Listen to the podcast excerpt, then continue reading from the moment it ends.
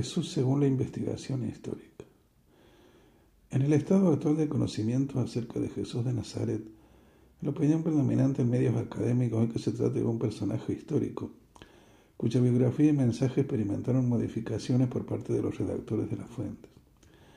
Existe, sin embargo, una minoría de estudiosos que, desde una crítica radical de las fuentes, consideran probable que Jesús ni siquiera fuese un personaje histórico real, sino una entidad mítica, similar a otras figuras objeto de culto en la antigüedad. Fuentes. Son sobre todo las fuentes cristianas, obviamente parciales, las que proporcionan información sobre Jesús de Nazaret. Los textos cristianos reflejan principalmente la fe de las comunidades primitivas y no pueden considerarse sin más documentos históricos. Los textos en los que la crítica actual cree posible dar información acerca de Jesús históricos son principalmente los tres evangelios sinápticos, Mateo, Marcos y Lucas. Secundariamente proporcionan también información acerca de Jesús de Nazaret, otro escrito del Nuevo Testamento, el Evangelio de Juan, las epístolas de Pablo de Tarso, algunos evangelios apócrifos como el de Tomás y el de Pedro y otros textos cristianos. Por otro lado, existen referencias a Jesús en unas pocas obras no cristianas. En algunos casos se ha puesto en duda su autenticidad, Flavio Josefo, o que se refieren al mismo personaje cuya vida relatan las fuentes cristianas, Suetonio. Apenas aportan alguna información, excepto que fue crucificado en tiempos de Poncio Pilácito, Tácito, y que fue considerado un embaucador por los judíos ortodoxos. La investigación filológica ha logrado reconstruir la historia de estos textos con un alto grado de probabilidad, lo que arroja como conclusión que los primeros textos sobre Jesús, algunas cartas de Pablo, son posteriores en unos 20 años a la fecha probable de su muerte, y que las principales fuentes de información acerca de su vida, los evangelios canónicos, se redactaron en la segunda mitad del siglo I. Existe un amplio consenso acerca de esta cronología de las fuentes, al igual que es posible datar algunos muy escasos testimonios acerca de Jesús en fuentes no cristianas entre la última década del siglo I y el primer cuarto del siglo II. Fuentes cristianas. Son muy numerosos los escritos cristianos de los siglos I y II en los que se encuentran referencias a Jesús de Nazaret. Sin embargo, solo una pequeña parte de los mismos contiene información útil acerca de él. Todos ellos reflejan en primer lugar la fe de los cristianos de la época y solo secundariamente revelan información biográfica sobre Jesús. Los principales son las cartas de Pablo de Tarso, escritas según la datación más probable entre los años 50 y 60. Son los documentos más tempranos acerca de Jesús, pero la información biográfica que proporcionan es escasa. Los evangelios sinápticos, Mateo, Marcos y Lucas, incluidos por la Iglesia en el canon del Nuevo Testamento. En general suelen tratarse entre los años 70 y 90 proporcionan gran cantidad de información, pero reflejan principalmente la fe de los primeros cristianos y son documentos bastante tardíos. 3. El Evangelio de Juan, también incluido en el Nuevo Testamento, fue escrito probablemente hacia el 90-100. Suele considerarse menos fiable que los sinópticos ya que presenta concepciones teológicas mucho más evolucionadas. Sin embargo, no puede excluirse que contenga tradiciones sobre Jesús históricos bastante más antiguas. 4 algunos de los llamados evangelios apócrifos no incluidos en el canon del Nuevo Testamento. Una gran parte de estos textos son documentos muy tardíos que no aportan información sobre Jesús histórico. Sin embargo, algunos de ellos, cuya datación es bastante controvertida, controvertida podrían transmitir información sobre dichos hechos de Jesús.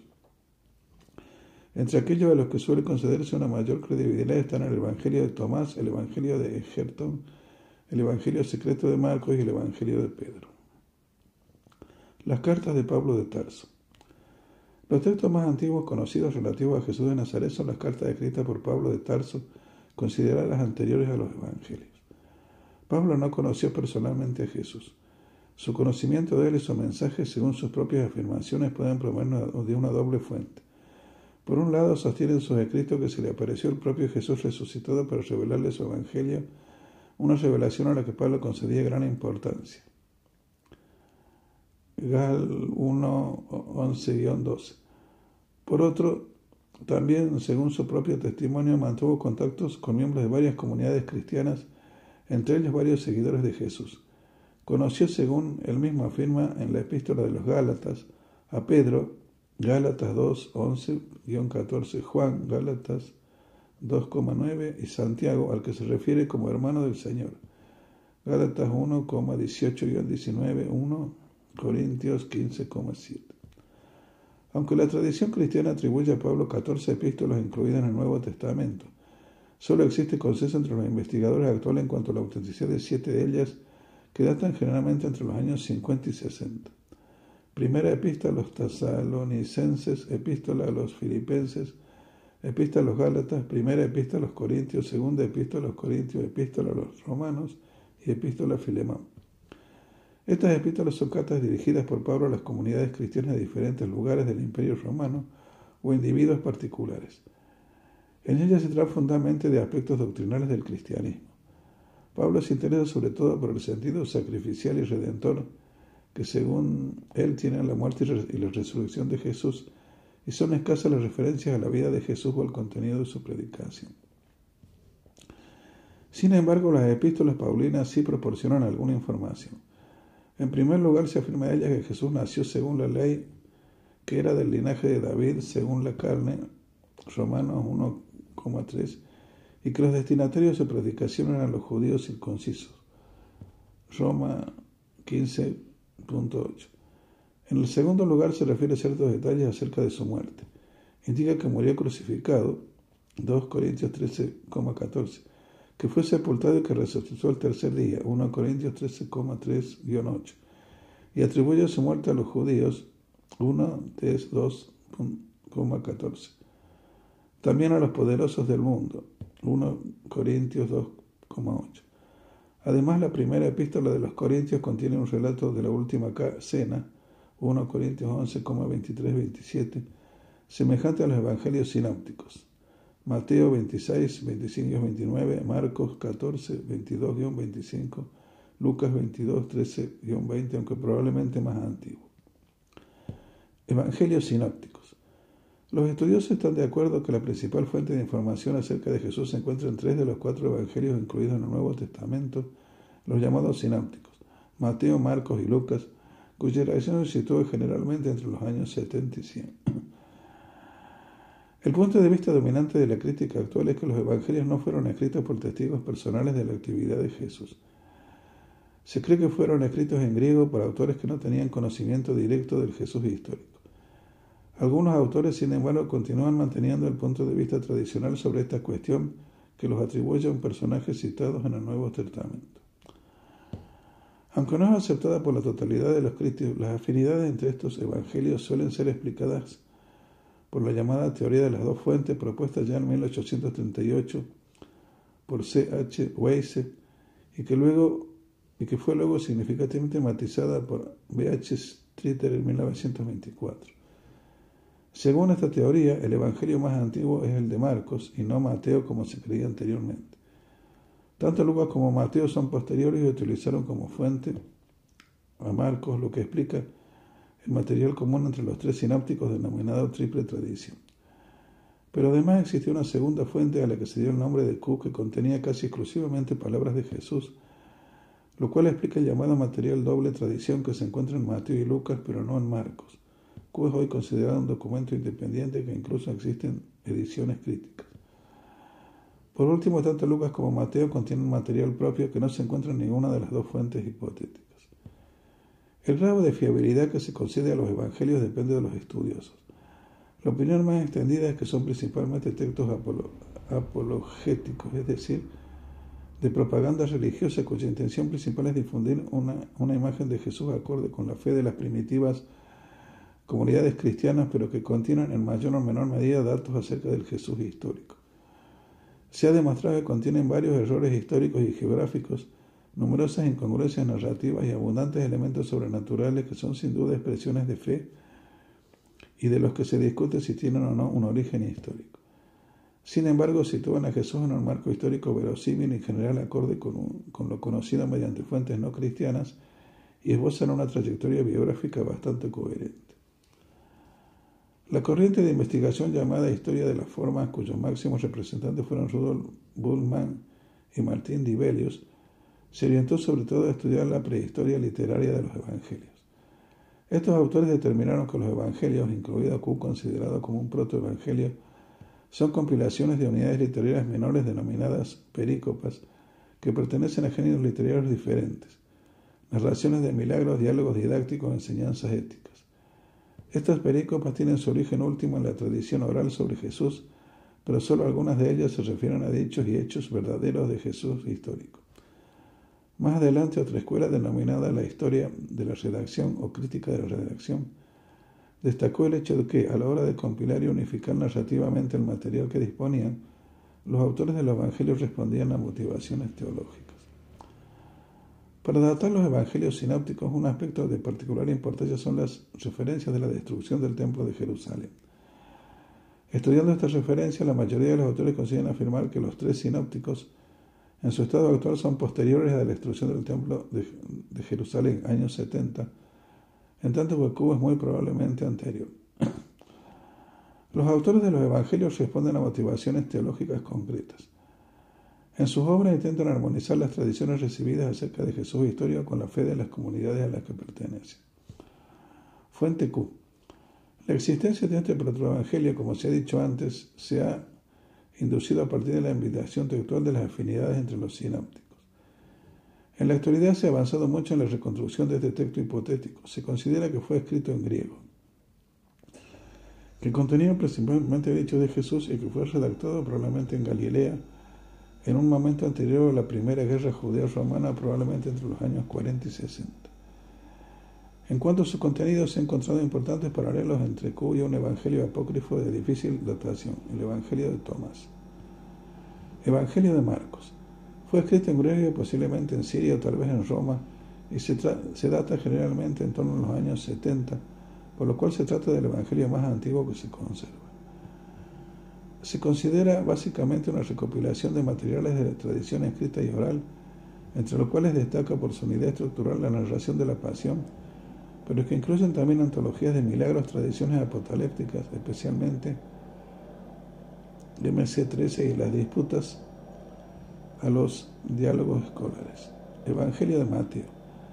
Fue escrito en griego, posiblemente en Siria, y es más tardío que Marcos, al que utiliza como fuente. Probablemente se redactó en los años 80 del siglo I. Combina como fuentes Q, Marcos y otras, y su intención principal es destacar la figura de Jesús como plenitud de la ley y los profetas del Antiguo Testamento, por lo cual utiliza abundantemente citas de, escrituras de las escrituras judías. El texto de Mateo 13,44. El reino de los cielos es semejante a un tesoro escondido en un campo que, al encontrarlo un hombre, vuelve a esconderle por la alegría que le da, vende todo lo que tiene y compra el campo aquel. Cobra sentido en el marco de la propiedad de la tierra en Roma, que era hacia arriba el astra y hacia abajo al infierno. Así un tesoro hallado en un campo era propiedad del dueño del campo, por eso quien lo encuentra compra el campo para poder hacerse con el tesoro. Evangelio de Lucas. Es la primera parte de una obra unitaria cuya segunda parte es el texto conocido como Hecho de los Apóstoles, dedicada a narrar los orígenes del cristianismo, al igual que Mateo utiliza como fuentes Q y Marcos. Evangelio de Juan. Generalmente se considera que el Evangelio de Juan es más tardío que los sinópticos, suele datarse en torno al año 100 y que la información que ofrece acerca de Jesús histórico es menos fiable. Muestra una teología más desarrollada ya que presenta a Jesús como un ser preexistente, sustancialmente unido a Dios y enviado por él para salvar al género humano. Sin embargo, parece que su autor utilizó fuentes antiguas en algunos casos independientes de los sinópticos, por ejemplo, en lo relativo a la relación entre Jesús y Juan el Bautista y al proceso de la ejecución de Jesús. Relata pocos milagros de Jesús, solo siete para los que posiblemente utilizó como fuente un hipotético evangelio de los signos. En este evangelio son muy numerosas las escenas de la vida de Jesús que no tienen un paralelo en los sinópticos, entre ellas algunas de las más conocidas como las bodas de Caná o la resurrección de Lázaro de Betania.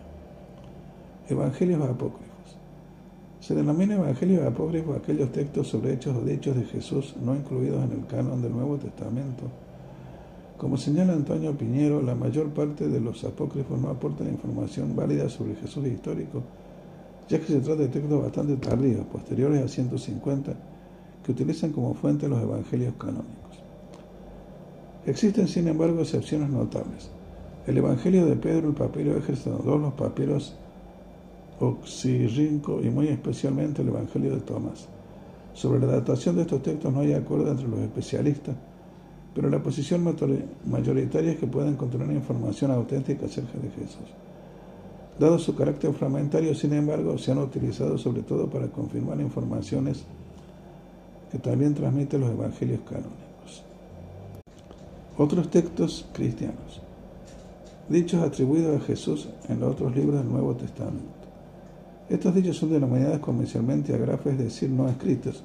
Dejando aparte las cartas del Pablo ya mencionadas, se encuentran los hechos atribuidos a Jesús en Hechos de los Apóstoles 20:35, en la epístola de Santiago, en la primera epístola de Pedro. Referencias a otros escritos cristianos de los siglos II y III, entre las que se destacan la primera y la segunda epístola de Clemente, las cartas de Ignacio de Antioquía, y un texto perdido atribuido a Papías de Ireápolis titulada Exposición de las Palabras del Señor, que supuestamente recogía tradiciones orales sobre Jesús y la que se conoce solo fragmentos por cita de autores posteriores como Ireneo de León y Eusebio de Cesarea. La historicidad de esta referencia es considerada en general bastante dudosa. Fuentes no cristianas. Apenas hay menciones de Jesús en las fuentes no cristianas de los siglos I y II. Ningún historiador se ocupó por extenso de su historia. Solo existen alusiones de pasada algunas de ellas ambiguas, y una es la de Flavio Josefo, el llamado Testimonio Flaviano, contiene posiblemente alguna interpolación posterior. Sin embargo, todas juntas bastan para certificar su existencia histórica. Al respecto, la nueva enciclopedia británica afirma, estos relatos independientes demuestran que en la antigüedad ni siquiera los opositores del cristianismo dudaron de la historicidad de Jesús, que comenzó a ponerse en tela de juicio. Sin base alguna, a finales del siglo XVIII, a lo largo del XIX y a principios del XX, la nueva enciclopedia 20. Estas fuentes pueden dividirse en Fuentes judías. Dos mencionan una obra del historiador judío Flavio Josefo, Antigüedades Judías. El primer pasaje de la citada obra menciona a Jesús, es conocido con el nombre de Testimonio Flaviano. Se encuentra en la Iguantado Judía 18.33. Fue objeto de interpolaciones posteriores por copistas cristianos y durante muchos años se debatió incluso si su versión original Josefo aludía a Jesús. Este debate fue resuelto en 1971 al aparecer un manuscrito árabe del siglo X en que el obispo Agapio de Heriápolis citaba el texto de Josefo. Ya que la primera copia se posee de Josefo, la de Ambrosiana, data del siglo XI, un siglo más tarde, hay que admitir que el texto árabe anterior reproduce el de Josefo sin interpolaciones. El segundo pasaje no ha,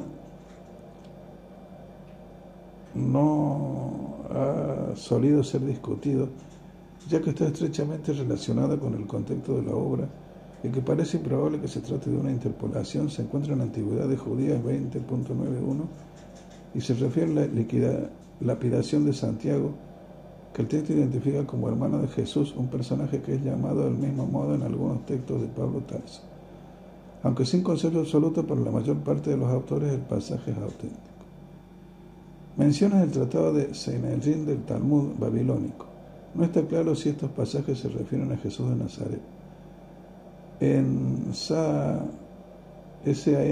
43 A se dice que Jesús fue colgado en la víspera de Pascua por haber practicado la hechicería y por incitar a Israel a la apostasía.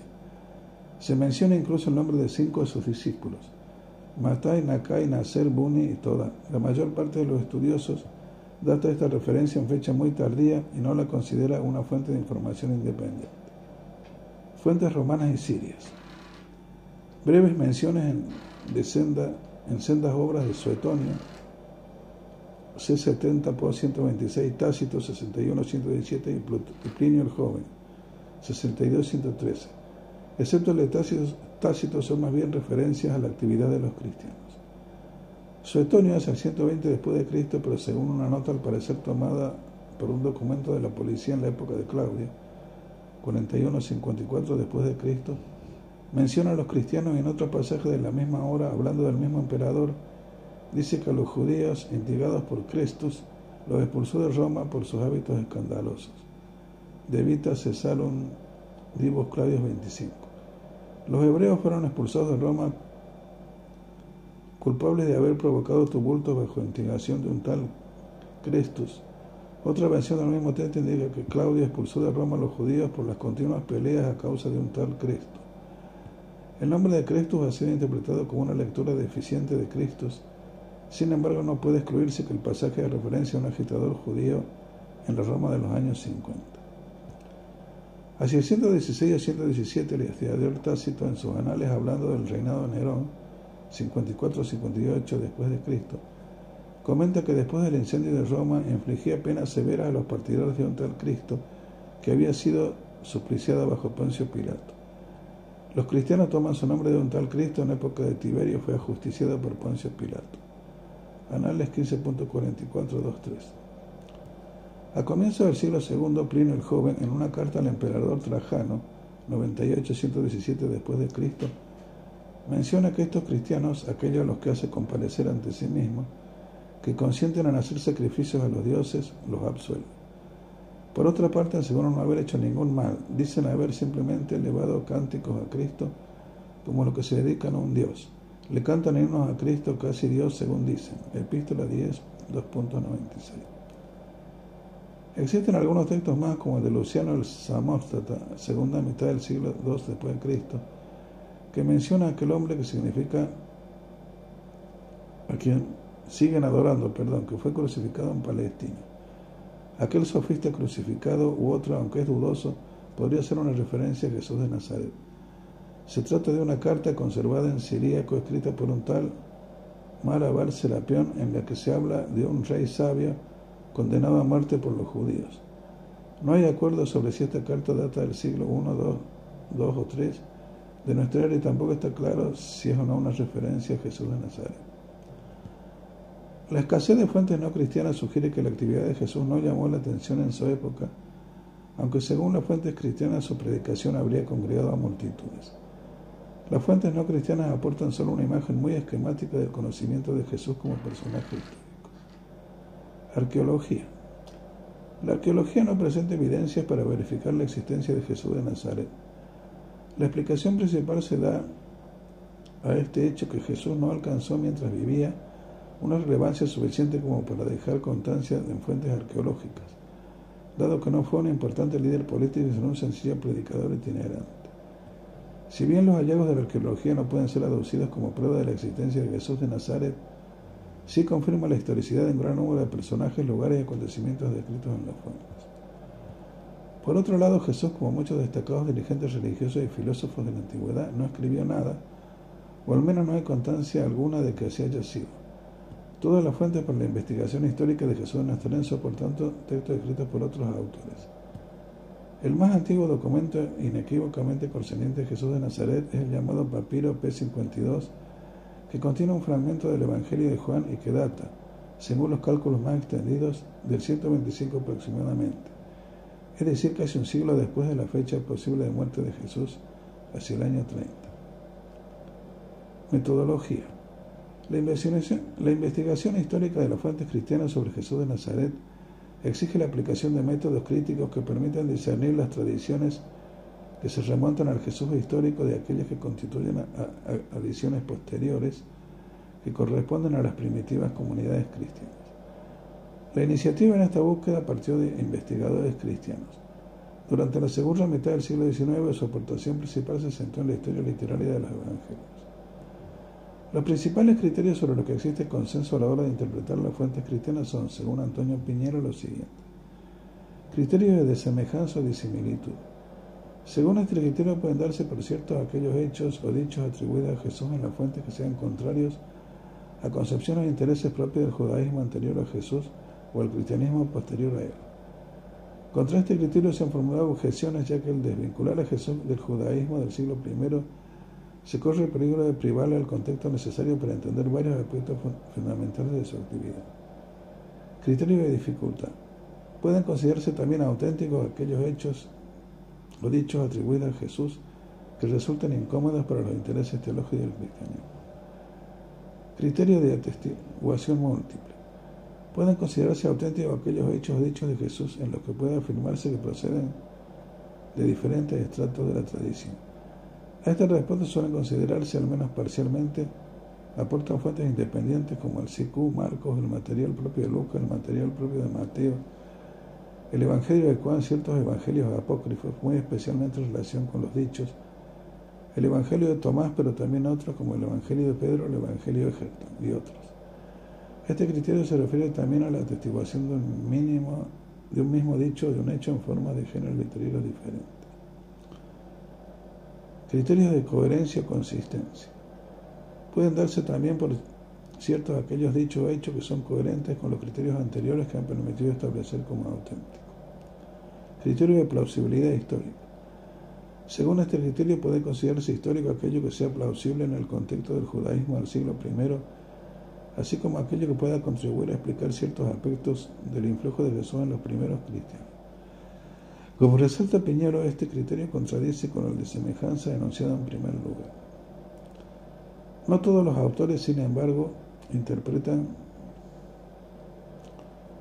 del mismo modo estos criterios, incluso hay quienes niegan la validez de alguno de ellos. Continuaremos con, con una segunda parte de Wikipedia, la enciclopedia libre con varias referencias.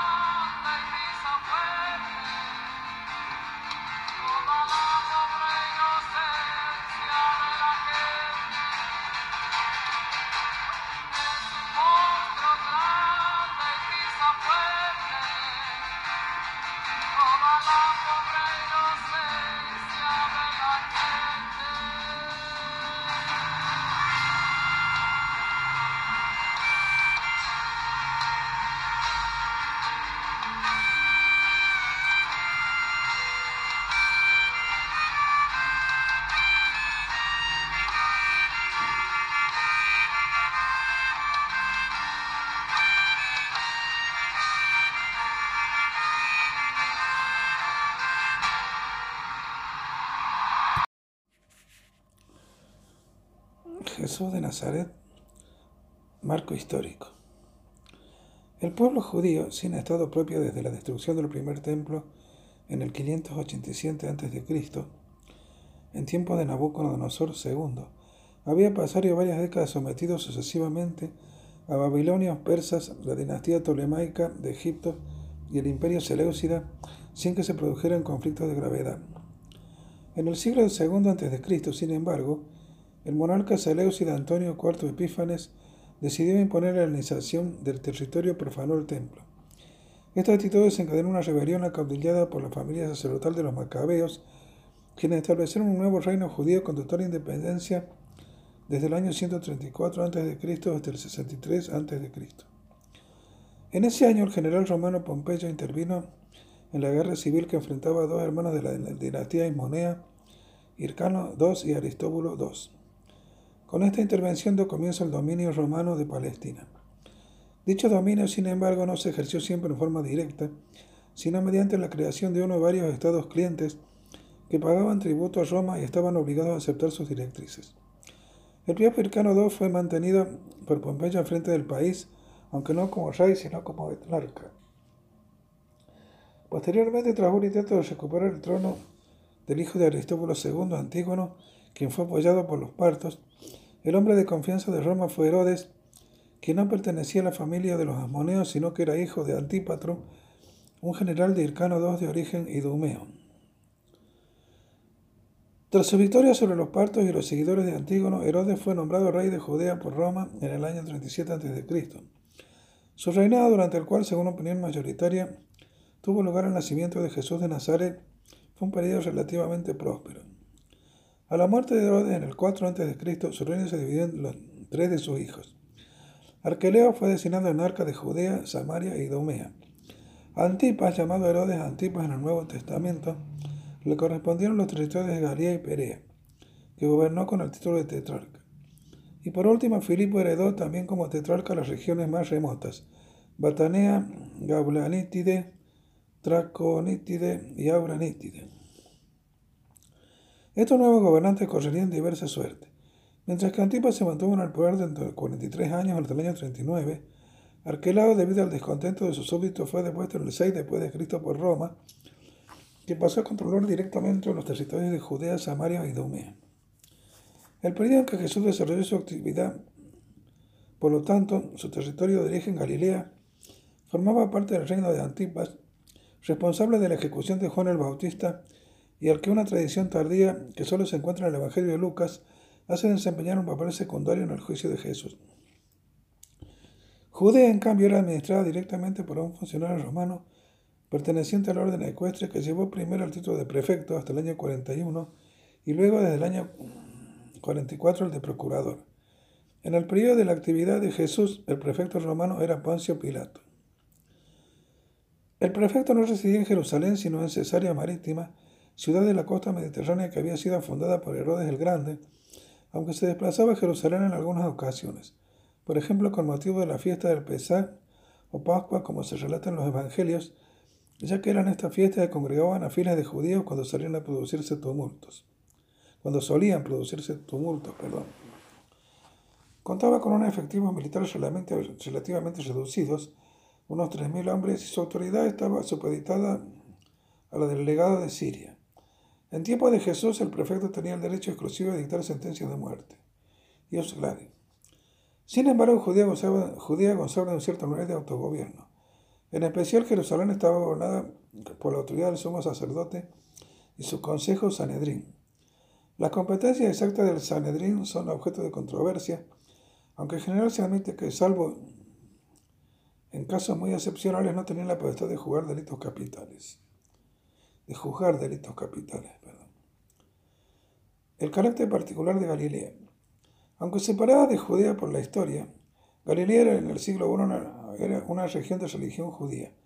Tenía, sin embargo, algunos rasgos diferenciales, como una menor importancia del templo y una menor presencia de sectas religiosas como los seduceos y los fariseos. Estaba muy expuesto a las influencias helenísticas y presentaba grandes contrastes entre el medio rural y el medio urbano. Al este de Galilea se encontraban las diez ciudades de la Decápolis, situadas todas ellas del otro lado del río Jordán, a excepción de una, Citópolis, llamada también Bet Shean. Al noroeste, Galilea limitaba con la región Sirofenicia, con ciudades como Tiro, Sidón y Aco Tolemaida. Al sudoeste situaba la ciudad de Cesarea Marítima, lugar de residencia del prefecto, luego procurador romano. Por último, al sur se encontraba otra importante ciudad, Sebaste, así llamada en honor al emperador Augusto. En pleno corazón de Galilea se encontraban también dos importantes ciudades. Séforis, muy cercana, 5 o 6 kilómetros a la localidad donde era originario Jesús Nazaret, y Tiberíades, construida por Antipas y cuyo nombre era un homenaje al emperador Tiberio. Tiberíades era la capital de la monarquía de Antipas y estaba muy próxima a Cafarnaún, ciudad que fue con probabilidad el centro principal de la actividad de Jesús. Es importante destacar que las ciudades eran focos de influencia de la cultura helenística.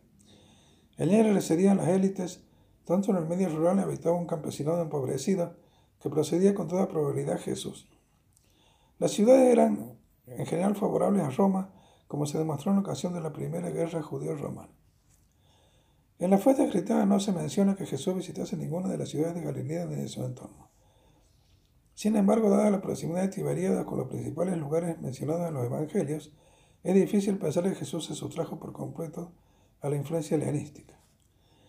El medio campesino del que procedía Jesús veía con hostilidad las ciudades. Los campesinos de Galilea soportaban importantes cargas impositivas, tanto del poder político la monarquía de Antipas como del religioso, el templo de Jerusalén, y su situación económica debió ser bastante difícil.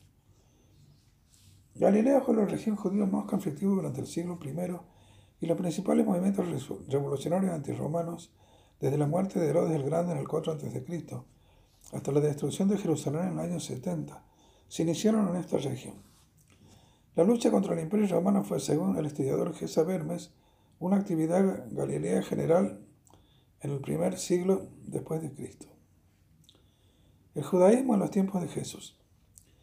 En tiempos de Jesús, al igual que en la actualidad, el judaísmo era una religión monoteísta basada en la creencia de un único Dios.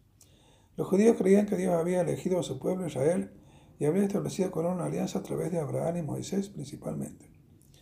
Los actos fundamentales de dicha alianza eran para los judíos la vocación de Abraham, el éxodo y la promulgación de la ley en el Sinaí. La fidelidad de los judíos a esta alianza se manifestaba además de su adoración a su único Dios, en la rigurosidad con que seguían los mandamientos y los preceptos de la Torá o la llamada ley mosaica. Esta regulaba todos los aspectos de la vida de los judíos, como la obligación de circuncidar a los hijos varones, la prohibición de trabajar el sábado y otras ciertas reglas alimentarias, por ejemplo, de no comer carne de cerdo y de purificación. En el siglo I, el centro de culto a Dios era el Templo de Jerusalén.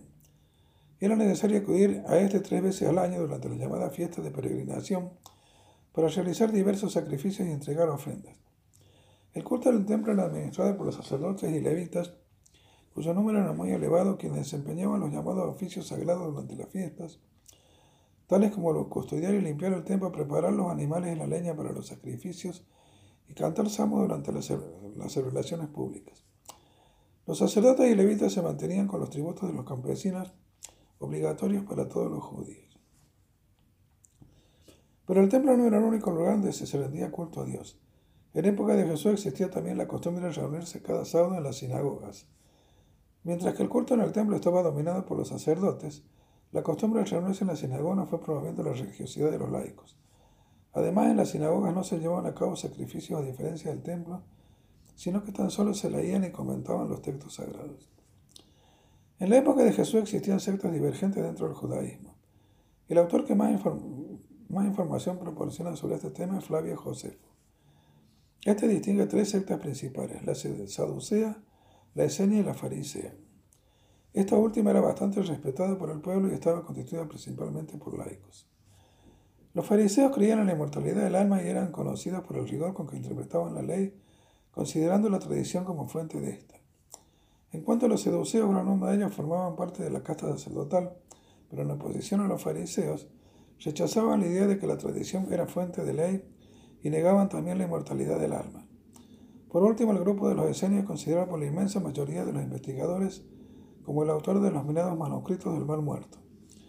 Seguidores eran estrictos cumplidores de la ley, aunque diferían entre otros grupos religiosos en su interpretación de esta. Otro aspecto de suma importancia en el judaísmo del siglo I es su concepción apocalíptica, la creencia en una intervención futura de Dios que restauraría el poder de Israel y tras la que reinarían la paz y la armonía universales. Esta idea adquirió gran fuerza en la época de que el pueblo judío fue sometido por la ocupación romana, aunque ya está, ya está presente en varios de los libros proféticos del Tanaj, especialmente en el libro de Isaías, y se relaciona estrechamente con la creencia en la llegada de un Mesías. Además es muy mencionada llamada literatura intertestamentaria, libros apócrifos generalmente atribuidos a patriarcas otras figuras destacadas de la Biblia hebrea. El hombre. Jesús de Nazaret nació con bastante probabilidad en el año 4 a.C., aunque la fecha no puede determinarse con seguridad. Según la opinión de hoy mayoritaria entre los estudiosos, su lugar de nacimiento fue la aldea Galilea de Nazaret, aunque pudo haber nacido también en Belén, en Judea, cerca de Jerusalén. Sus padres se llamaban José y María y es, probablemente es probable que tuviera hermanos. No hay constancia de que estuviera casada, probablemente era célibe, aunque tampoco hay ninguna fuente que lo afirme. Cuando tenía aproximadamente 30 años se hizo seguidor de un predicador conocido como Juan el Bautista, y cuando éste fue capturado por el tetrarca de Galilea Antipas, o tal vez antes, formó su propio grupo de seguidores. Como predicador itinerante recorrió varias localidades de Galilea, anunciando una inminente transformación que denominaba el reino de Dios. Predicaba en arameo, aunque es muy probable que conociese también el hebreo, lengua litúrgica del judaísmo, tanto en las sinagogas como en casas privadas y el aire libre. Entre sus seguidores había varias mujeres. Desarrolló su predicación durante un tiempo imposible de concretar, pero que en cualquier caso no excedió de tres años y muy probablemente fue bastante inferior. Durante su predicación alcanzó la fama en la región como sanador y exorcista. Según su punto de vista, su actividad como taumaturgo anunciaba también el reino de Dios. Fue acusado de borracho comilón amigo de los publicanos y prostitutas. Mateo 11,19, y de exorcizar con el poder del príncipe de los demonios. Mateo 12, 22 y 30. Sus familiares lo tuvieron por enajenado. Marcos 3,21. Las muchedumbres le esperaban compasión. Mateo 14, 14. Y la única vez que habló de su personalidad se autodefinía como manso y humilde de corazón. Mateo 11, 29. Pero rechazó ser llamado bueno porque solo Dios es bueno. Marcos 10,18. La presencia viva de Jesús genera en sus discípulos una alegría liberadora. ¿Acaso pueden los compañeros del novio ayunar mientras el novio está con ellos? Mientras que tienen con ellos al esposo no pueden ayunar. Marcos 2,19. Con motivo de la fiesta de Pascua acudió un grupo de seguidores suyos a Jerusalén. Probablemente por algo que hizo o dijo en relación con el templo de Jerusalén, aunque no pueden excluirse otros motivos, fue detenido por orden de las autoridades religiosas judías de la ciudad quienes lo entregaron al prefecto romano Poncio Pilato acusado de sedición. Como tal, fue ejecutado probablemente en torno al, año 30, después de grito por orden de las autoridades romanas de Judea. A su muerte, sus seguidores se dispersaron, pero poco después vivieron colectivamente una experiencia que les llevó a creer que había resucitado y que regresaría en un plazo breve para establecer el reino de Dios que había predicado en vida. Nombre. Jesús en la forma latinizada del griego con, que, con el que es mencionado en el Nuevo Testamento, escrito en griego. El nombre deriva del hebreo Yeshu, forma abreviada de Yes. Sua, la variante más extendida del nombre de Yehoshua, que significa Yahvé salva, que, y que designa a sí mismo a Josué, un conocido personaje del Antiguo Testamento, lugarteniente y sucesor de Moisés. Se sabe que era un nombre, un nombre frecuente en la época, ya que en la obra de Flavio Josefo se mencionan unos 20 personajes de igual denominación. La forma de este nombre en arameo, el idioma de Judea del siglo I, es la de con toda probabilidad usó Jesús. Y es Shoah. En Marcos y Lucas Jesús es llamado Jesús o Nazarenos. En Mateo y Juan y veces Lucas utiliza la forma Jesús o Nazorayos que aparece también en Hechos de los Apóstoles. La interpretación de estos epítetos depende de los autores. Para la mayoría ambos hacen referencia a su localidad de origen, Nazaret. Otros interpretan el epíteto Nazorayos, Nazoreo, como compuesto por las palabras hebreas Neser, retoño y Semá, germen. Según esta interpretación, el epíteto tenía un carácter mesiánico. Otros, en cambio, lo interpretan como Nazareo, separado para Yahvé. El diccionario de la lengua española de la Reina Academia Española de española recoge la palabra para la palabra nazareno la descripción. Hebreo que se consagraba particularmente al culto de Dios, no bebía licor alguno que pudiese embriagar y no se cortaba la barba ni el cabello. Muy posiblemente en tiempo de Jesús hubiese unos cuantos hombres más que actuasen de esta manera como servicios religiosos. Lugar y fecha de nacimiento.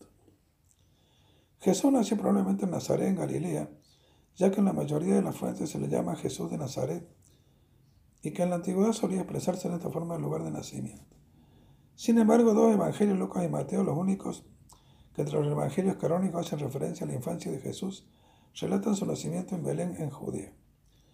Aunque este lugar de nacimiento es comúnmente aceptado por la tradición cristiana, los investigadores actuales han puesto de relieve que los relatos de Mateo y Lucas están elaborados con temas de la tradición davídica. Contienen varios elementos históricamente poco fiables y muestran una gran intención de demostrar que Jesús era el Mesías, que según MX 5.2 debía nacer en Belén. Son muchos los críticos actuales que consideran que la historia del nacimiento de Jesús en Belén es una edición posterior de los autores de estos evangelios y no se corresponde con la realidad histórica. Sin embargo, otros autores, la mayoría de ellos católicos, entienden que no hay razones para dudar de la veracidad histórica de Mateo y Lucas en lo referente a este punto. Aunque Nazaret estaba 12 veces en los evangelios, y las investigaciones arqueológicas indican que el pueblo fue continuamente ocupado desde el siglo VII antes de nuestra era, Nazaret no es mencionado por los historiadores o geógrafos de los primeros siglos de nuestra era.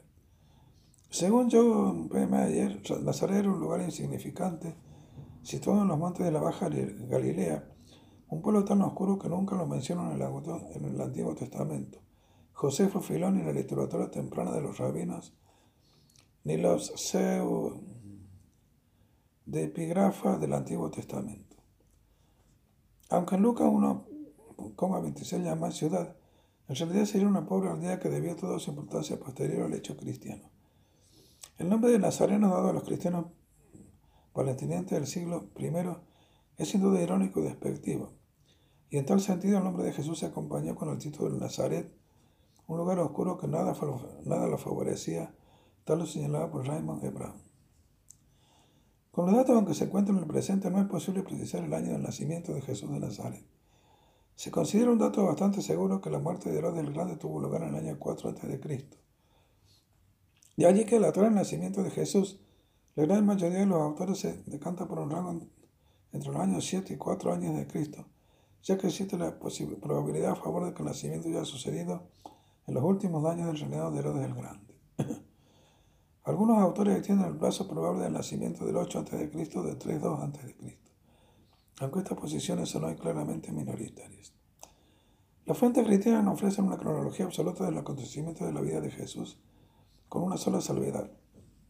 Lucas 3,1 fija el comienzo de la actividad de Juan el Bautista en el año 15 del reinado de Tiberio, que posiblemente pueda interpretarse como un equivalente a uno de estos años. 27, 28, 29. Un poco más adelante, en Lucas 3,23, indica que Jesús contaba aproximadamente 30 años al comienzo de su predicación.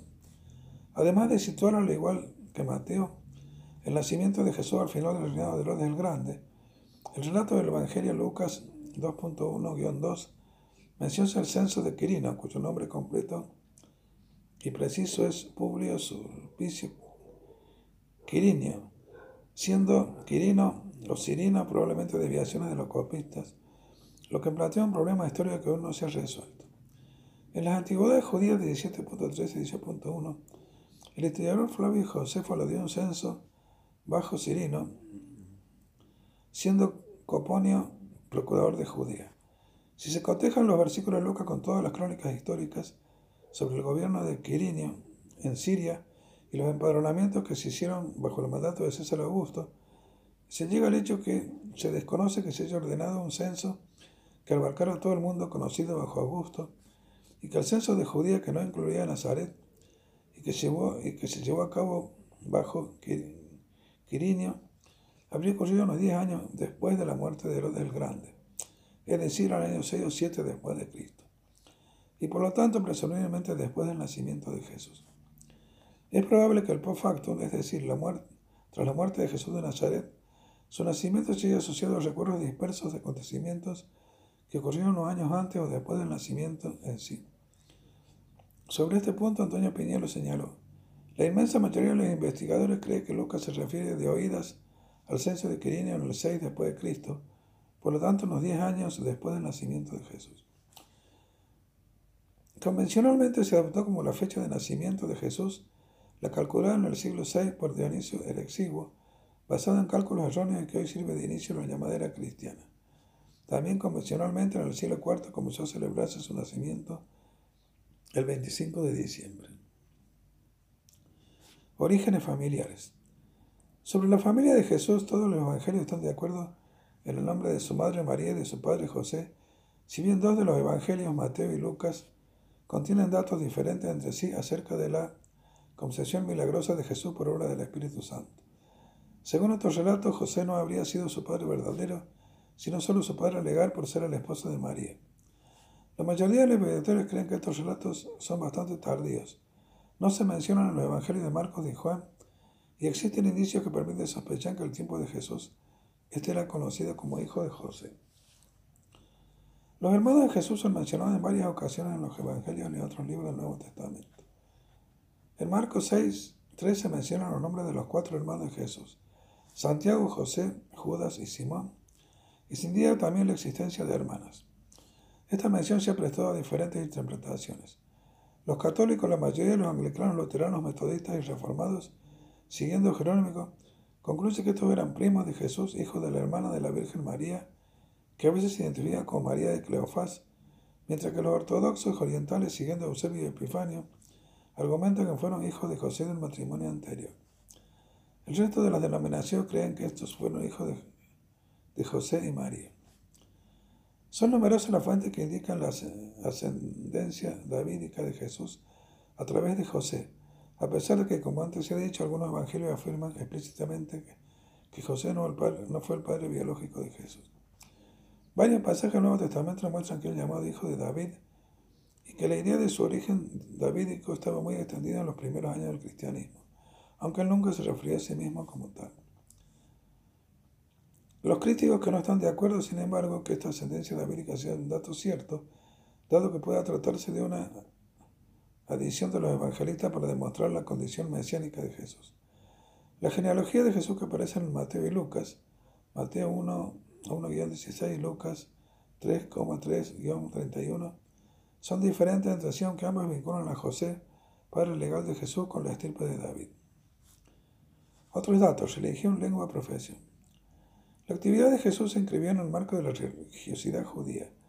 De la fuente infiere que en general cumplió los preceptos de la ley mosaica, aunque en ocasiones discrepara de la interpretación de lo que hacían los grupos religiosos, y que participó de creencias comunes en el judaísmo del siglo I, como la existencia de demonios o la resurrección de los muertos. Los investigadores están de acuerdo que la lengua materna de Jesús fue el arameo.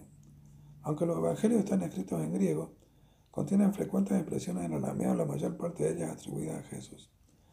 Además, el arameo era la lengua habitual de los judíos de Galilea. Seguramente el arameo hablado en Galilea era una variante dialectal reconocible, como lo atestigua el hecho de que Pedro sea reconocido por su acento en Jerusalén. Véase Mateo 23, 73. No puede aclararse si Jesús habló o no griego. En general se cree que conocía el hebreo, que en la época era solo una lengua religiosa y de cultura, que sabía leer ya que en una ocasión se le presenta leyendo el libro de Isaías, escrito en hebreo en una sinagoga. Parece, que, parece ser que tanto Jesús como su padre José ejercieron la profesión de carpinteros. En cualquier caso hay bastante consenso cuando lo que procedía del medio campesino. En su predicación hizo también constante referencia a las labores agrícolas y apenas parece interesado por el medio urbano. No hay constancia de que en su predicación visitara nunca las principales ciudades de Galilea, a pesar de que la importante ciudad de Séforis se llamaba a corta distancia, se hallaba, perdón, a corta distancia de Nazaret. Su actividad. No se conoce con certeza cuánto tiempo duró la vida pública de Jesús. Los evangelios sinápticos mencionan una sola fiesta de Pascua celebrada por él con sus discípulos en Jerusalén durante la cual fue detenido y crucificado. Esta parece sugerir que su vida pública duró solamente un año. En el Evangelio de Juan, por el contrario, se mencionan tres fiestas de Pascua, las tres celebradas por Jesús en Jerusalén, lo que hace suponer que el ministerio de Jesús se prolongó durante dos, se prolongó durante dos o tres años. En todo el Evangelio solo hay una indicación precisa de la fecha, la que se ofrece en Lucas, Lucas 3, 1-2 indicando que la actividad de Juan el Bautista se inició en el año 15 del mandato de Tiberio, lo que puede coincidir, según diferentes cálculos, con el año 27, 28, incluso 29 de nuestra era, aunque la mayoría de los autores se inclina por el año 28. La vida pública de Jesús inicia, según todos los evangelios, con su bautismo por Juan el Bautista en el río Jordán.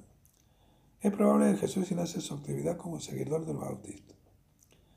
Siguiendo de un grupo de fieles entre los cuales escogió sus más allegados, los doce apóstoles enviados recorrió su actividad en toda Galilea, especialmente el área en torno a Cafarnaúm y regiones aledañas de Fenicia, la Decápolis y el territorio de la tetrarquía de Herodes Filipo.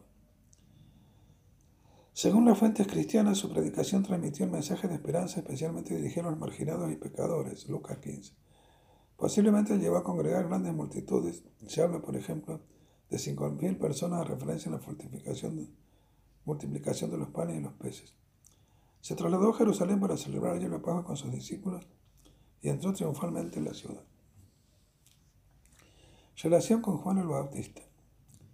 En los cuatro evangelios canónicos del comienzo de la vida pública de Jesús nos marca su bautismo por Juan en el Jordán. Juan el Bautista es un personaje relativamente bien conocido gracias a la información que él proporciona a Fabio y Josefo, quien afirma que era un hombre de bien que incitaba a los judíos a ser justos los unos con los otros y píos hacia Dios de ir juntos al bautismo, Antigüedad Judía 18, 116-119. Y relata que Herodes Antipas lo ejecutó por miedo a que provocase una revuelta. El mensaje de Juan, tal como es reflejado por las fuentes, parece bastante semejante al de Jesús. Según Mateo, su predicación hacía referencia al reino de los cielos. Insistía en la necesidad de un pronto arrepentimiento. El hecho de que Jesús mantuviese el rito bautismal sugiere que probablemente formase inicialmente parte de la comunidad religiosa de los bautistas. En los evangelios Juan se considera a sí mismo un precursor, declarando que no es digno de desatar la correa de las sandalias de Jesús y que este sustituyó su bautismo de agua por un bautismo en el Espíritu Santo. Por su parte, Jesús habla con gran respeto de Juan, afirmando que entre los que nacen de mujer no se han levantado otro mayor, si bien añade que el más pequeño del reino de los cielos es el mayor que él. En el Evangelio de Juan se sugiere que entre los discípulos de Jesús y, del Bautista llegó a ser cierta rivalidad, pero se deja claro que Juan aceptó siempre su subordinación a Jesús. Debe tenerse en cuenta que los evangelios fueron escritos por seguidores de Jesús con la finalidad de conseguir nuevos conversos. Como, si como parece Juan el Bautista fue un personaje relativamente conocido y respetado en su tiempo, como parece demostrar el hecho de que Flavio Josefo se refiere a él por extenso, es bastante explicable que los evangelistas lo presenten admitiendo públicamente la superioridad de Jesús. Predicación.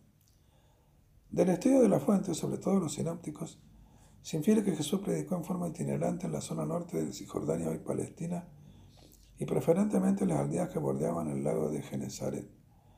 Sus seguidores fueron principalmente de extracción campesina y le acompañaron también varias mujeres, lo que resulta inusual en el contexto de los movimientos religiosos del judaísmo. Escogió a los doce apóstoles enviados posiblemente en representación de las doce tribus de Israel. Ni los nombres de los apóstoles ni los relatos de cómo se unieron a Jesús coinciden en todos los evangelios, pero todo concuerda en la cifra de doce. La crítica es particularmente unánime en considerar que el núcleo de la predicación de Jesús era el anuncio del reino de Dios. Sin embargo, existen importantes discrepancias a la hora de interpretar qué significa esta expresión en el contexto de la predicación de Jesús. El reino de Dios se anuncia como algo inminente en este sentido. La predicación de Jesús se inserta en el contexto de la literatura apocalíptica del judaísmo, en la que existe la esperanza de una próxima intervención de Dios en asuntos humanos. Para entrar en el reino de Dios que Jesús profetiza es necesaria una transformación interior, metanoia, que alcanza todos los ámbitos de la existencia humana. Así quien no se hace como un niño no entrará en el reino. Mateo 18.5 y el perdón es condición para un culto eficaz. Mateo 5,21-26. Jesús describió el reino de Dios utilizando parábolas, hace más arriba, en muchas de las cuales aparece el contraste entre un inicio pequeño e insignificante y un final espléndido. Mateo 13,31-34. Un padre generoso y unos invitados al banquete ocupados y desagradecidos. Mateo 22,1-14. Y un rey compasivo y un servicio sin piedad. Mateo 18,21 35. Un viñador confiado y unos arrendatarios infieles. Lucas 20,9-19. Un sembrador despreocupado de distintos tipos de tierra. Marcos 4,1-9. Hay bastante consenso especialistas en cuanto a la congregación de Jesús iba dirigida exclusiva al pueblo de Israel. Según Mateo así lo dijo, no soy enviado sino de las ovejas perdidas de la casa de Israel. Mateo 15.24. Entre los historiadores que no han aceptado esta exclusividad judía se encuentra Renan, quien se expresaba así en su polémica obra Vida de Jesús, 1863. Es revolucionario en el más alto grado, convoca a todos los hombres en un culto basado únicamente en la condición de hijo de Dios. Proclama los derechos del hombre, no los derechos de un judío. La religión del hombre, no la religión del judío. La liberación del hombre, no la liberación del judío. Ernest Renan, Vida de Jesús. En cualquier caso, se admite que algunos gentiles podrían haber participado de su mensaje. Según los evangelios, sanó a algunos gentiles como el criado del centurión de Cafarnaúm o la hija de la mujer sirofenicia, conmovida por la fe que demostraron.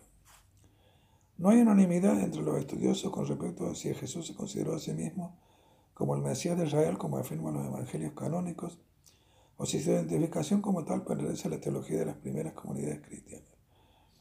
En los sinópticos y en especialmente en el Evangelio de Marcos, Jesús admite implícitamente que es el Mesías, pero pide en numerosas ocasiones a sus discípulos que no lo divulguen, secreto mesiánico. Se considera generalmente un dato histórico que Jesús se designó a sí mismo como el Hijo del Hombre, aunque no está claro si se trata de un título escatológico, como parece desprenderse de su empleo en el libro de Daniel y otros textos intertestamentarios, o si un mero circunloquio semítico para hacer referencia a la primera persona singular. En línea general, la predicación de Jesús se mantuvo en el marco del judaísmo de su época. En algunos aspectos, sin embargo, entraron en conflicto con la interpretación de que la ley judía sino otros grupos religiosos, fundamentalmente saduceos y fariseos, sobre todo en dos aspectos, la observancia del sábado y la pureza ritual. Existen discrepancias sobre cómo interpretar estos conflictos, como una controversia ética, prioridad del bien del hombre sobre la letra del precepto de lo interior sobre lo exterior. Como una controversia de autoridad, Jesús tiene el poder recibido de lo alto y lo ejerce, o como una controversia escatológica, se inaugura un nuevo tiempo. En la predicación de Jesús tiene una gran importancia las enseñanzas éticas. El centro de la ética de Jesús es el amor al prójimo, al desválido, con quien no se puede recibir contraprestación, Lucas 14,13, y muy especialmente el amor al enemigo, única manera de distinguirse de los paganos que aman a los que les aman a ellos. Mateo 5,44-48, Lucas 6,27-38. Para algunos autores la ética de Jesús La ética que Jesús predicaba tiene un carácter provisional y se orienta sobre todo a la época de preparación del reino de Dios. Por ese motivo también la ética de Jesús enfatiza la renuncia de los bienes materiales. En todo caso, la fuentes coinciden que no se puede servir a Dios y a las riquezas. Mateo 6,24. Jesús y las mujeres. Son muchos los especialistas que han llamado la atención acerca de la coincidencia en la fuente sobre la especial consideración que Jesús parece haber tenido ante las mujeres de diversa condición, en especial las marginadas, enfermas y pecadoras públicas. Algo en cierta medida novedoso para un rabí de la época. Los ejemplos son múltiples. Así en la encorvada que se le acerca y cura en sábado llamando a la hija de Abraham título exclusivamente masculino. Lucas 13,11. La mujer hemorroísa que sufría de patología femenina extrema, que la hace impura y excluida y que alcanza a tocarle sin que Jesús pueda evitar curarla. Marcos 5,25 y 34. La extranjera pagánica, una personaje en los evangelios canónicos, que le convence en una discusión apelando a su corazón con una parábola por la sanación de su hija. Mateo 15,28. La vida de la que Jesús se acerca por propia iniciativa y conmovido resucita a su único hijo. Lucas 7,13. La prostituta que le unge con un escándalo de los presentes y al que le son perdonados los pecados porque ha amado mucho. Lucas 7,37 y 47. La viuda pobre a la que Jesús ensalza por su generosidad. Marcos 12,41-44. Marta y María, las amigas que le acogen en su casa. Lucas 10,38, 42, etc. Las fuentes sinópticas coinciden también que entre los discípulos itinerantes de Jesús se encontraban mujeres, María Magdalena, Juana, Salomé, Susana, María Cleofás, algo no muy común en una sociedad patriarcal. E incluso afirman que permanecieron al pie de la cruz cuando todos habían huido. Marcos 15,40-41. También resulta paradójico que se reconozca como los primeros testigos de la resurrección a mujeres cuyo testimonio apenas tenía validez en aquel contexto social. Marcos 16,11. Por otro lado, en su diatriba contra los escribas y fariseos, Jesús les reprocha que devuelven los bienes de la viuda con pretextos religiosos. Lucas 20,18. Y a los príncipes de los sacerdotes y a los ancianos del pueblo, que llega a asegurar que las prostitutas le precederán en el reino de Dios. Mateo 21,31. Por su parte, en el Evangelio de Juan destacan algunos personajes femeninos. La mujer samaritana, enemiga étnica de la vida licenciosa, que es interlocutora del discurso del agua viva y de la oración del Espíritu y en verdad que acaba evangelizando a sus convecinos samaritanos. Marta de Betania, protagonista de un delio fundamental sobre la resolución en la vida. Su hermana María, quien Jesús alaba por escoger la mejor parte al escucharlo. Lucas 10, 38 y 42. Y la mujer adúltera, a la que Jesús salva de morir, lapidada conforme a la ley de Moisés.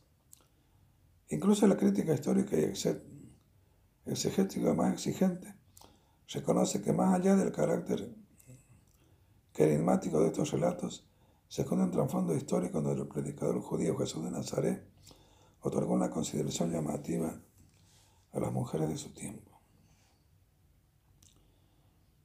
Continuaremos con una tercera parte.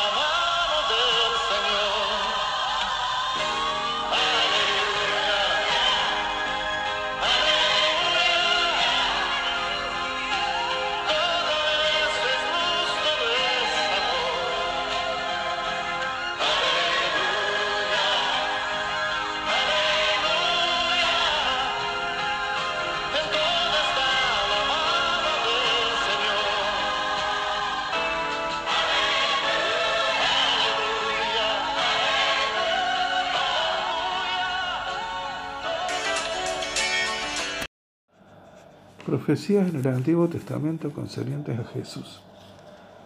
Según los autores del Nuevo Testamento,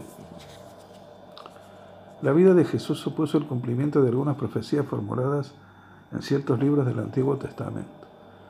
Los libros bíblicos más citados en este sentido por los primeros cristianos fueron Isaías, Jeremías, los Salmos, Zacarías, Miqueas y Oseas. Para los autores del Nuevo Testamento, en una visión compartida por los cristianos posteriores, en estos textos se anuncia la venida de Jesús de Nazaret, que sería el Mesías que esperaba el pueblo de Israel. A menudo los redactores de los evangelios, sobre todo el autor del Evangelio de Mateo, citan explícitamente estos textos para subrayar el cumplimiento de estas profecías en la vida y muerte de Jesús. Entre otras cosas, consideran que fueron profetizadas las circunstancias y el lugar de nacimiento de Jesús.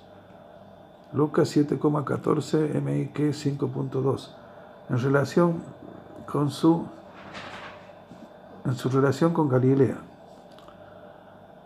Isaías 9,1.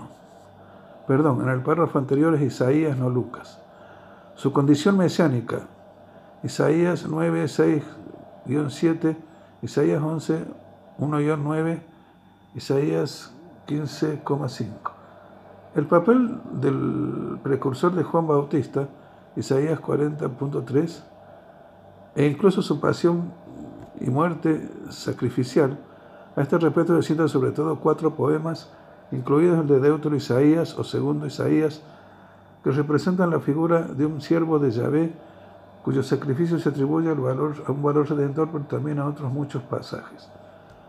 Los judíos que también consideran sagrados estos libros no aceptan la creencia cristiana de que estas profecías se refieren a Jesús de Nazaret. Para la investigación histórica actual, el, principal interrogante es hasta qué punto estos libros contribuyeron a moldear los relatos evangélicos. Milagros de Jesús.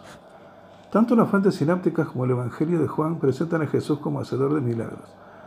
También destaca esa faceta de su actividad el testimonio en Flaviano, donde se que llevó a cabo hechos sorprendentes, Antigüedades Judías 1863, aunque no puede asegurarse que no se trate de una interpolación cristiana posterior. En línea general, la investigación actual no concede credibilidad histórica a los hechos maravillosos de Jesús que tienen que ver con las alteraciones de las leyes de la naturaleza que se consideran proyección de la fe de los primeros cristianos y como tales requieren una interpretación simbólica no literal. En gran medida los relatos de milagros pueden tener un origen helenístico. Rudolf Bultmann encontró paralelismo entre los relatos de milagros de Jesús y otros similares de la tradición helenística, lo que llevó a concluir que parece probable que los relatos taumatúrgicos tienen generalmente un origen helenístico. No obstante, se acepta en general que Jesús fue considerado por sus contemporáneos como capaz de curar ciertas enfermedades y exorcizar demonios, lo que puede interpretarse a la luz de las creencias populares de la Palestina del siglo I. Los sinápticos, especialmente el Evangelio de Marcos, ofrecen numerosos testimonios de este tipo de actividad y no parece probable que se trate de adiciones posteriores. Estos testimonios coinciden más con los de las fuentes talmúdicas, donde se relata que Jesús fue ejecutado como hechicero. Algunos investigadores, como el estudiante Morton Smith, han llegado a considerar este tipo de prácticas como las más importantes en el magisterio de Jesús, hasta el punto de identificarlo como un mago helenístico similar a otros aproximadamente contemporáneos como Apolonio de Tiana. Muerte. La mayoría de las fuentes que hacen referencia a la muerte de Jesús concuerdan que murió crucificado por orden de entonces prefecto romano en Judea, Poncio Pilato. Que la orden de ejecución de Jesús partió de la autoridad romana lo confirma lo que se sabe acerca de los procedimientos jurídicos en las provincias del Imperio Romano. Las sentencias capitales eran competencia exclusiva del funcionario romano que tenía el llamado ius gladi, derecho de espada. No solo los romanos además utilizaban la crucifixión como método de ejecución.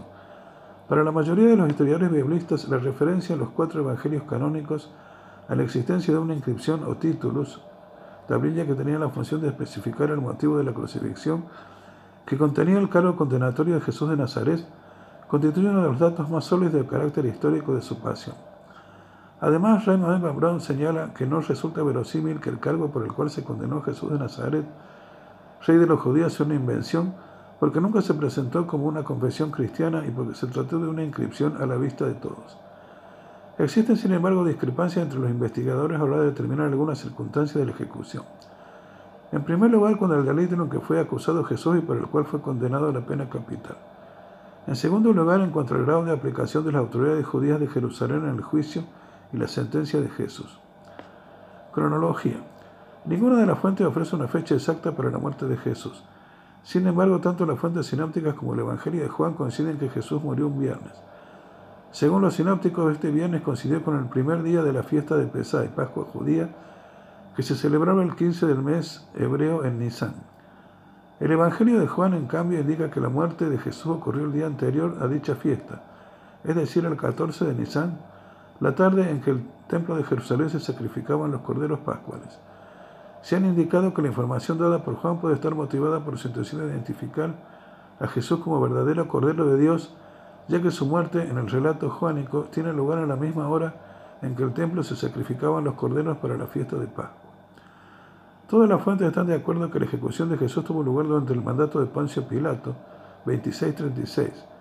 Si se asume como cierta la información de que aportan los sinópticos, la muerte de Jesús puede haber ocurrido entre el 27 o el 34, ya que estos, en estos dos años el 15 de Nisan cayó viernes.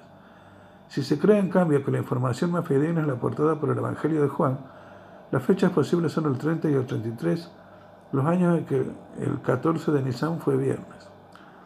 Algunos autores han intentado armonizar los datos aportados por los sinópticos y por Juan, apelando al uso de dos calendarios diferentes, el calendario lunar oficial y otro solar utilizado por los esenios. No hay indicios, sin embargo, que Jesús siguiese otro calendario diferente al que regía las festividades oficiales. Aunque la tradición cristiana considera generalmente que en el momento de su muerte Jesús tenía 33 años, es perfectamente posible que tuviera una edad superior, dado que, como se ha expresado, posiblemente nació antes del 4 a.C., año de la muerte de Herodes el Grande. El número 33 con el tiempo ha acabado adquiriendo un sentido simbólico que ha sido empleado por organizaciones como la masonería, que divide su escalafón en 33 grados, siendo el 33 el grado superior. Teorías minoritarias. Teorías acerca del carácter histórico de Jesús.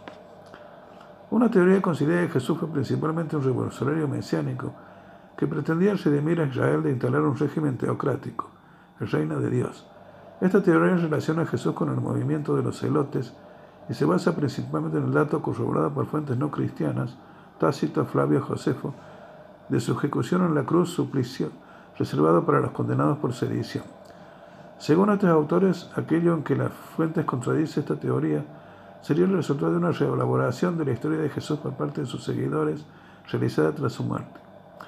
El principal defensor de esta teoría fue S.F.G. Brandon, Jesús y los celotes, un estudio sobre la política en el cristianismo primitivo. Otras teorías se relacionan a Jesús con la secta de los esenios. Algunos autores como Burton Mack o John Dominic Crossan piensan que Jesús fue principalmente un maestro ético cuyas enseñanzas tienen grandes afinidades con la filosofía cínica.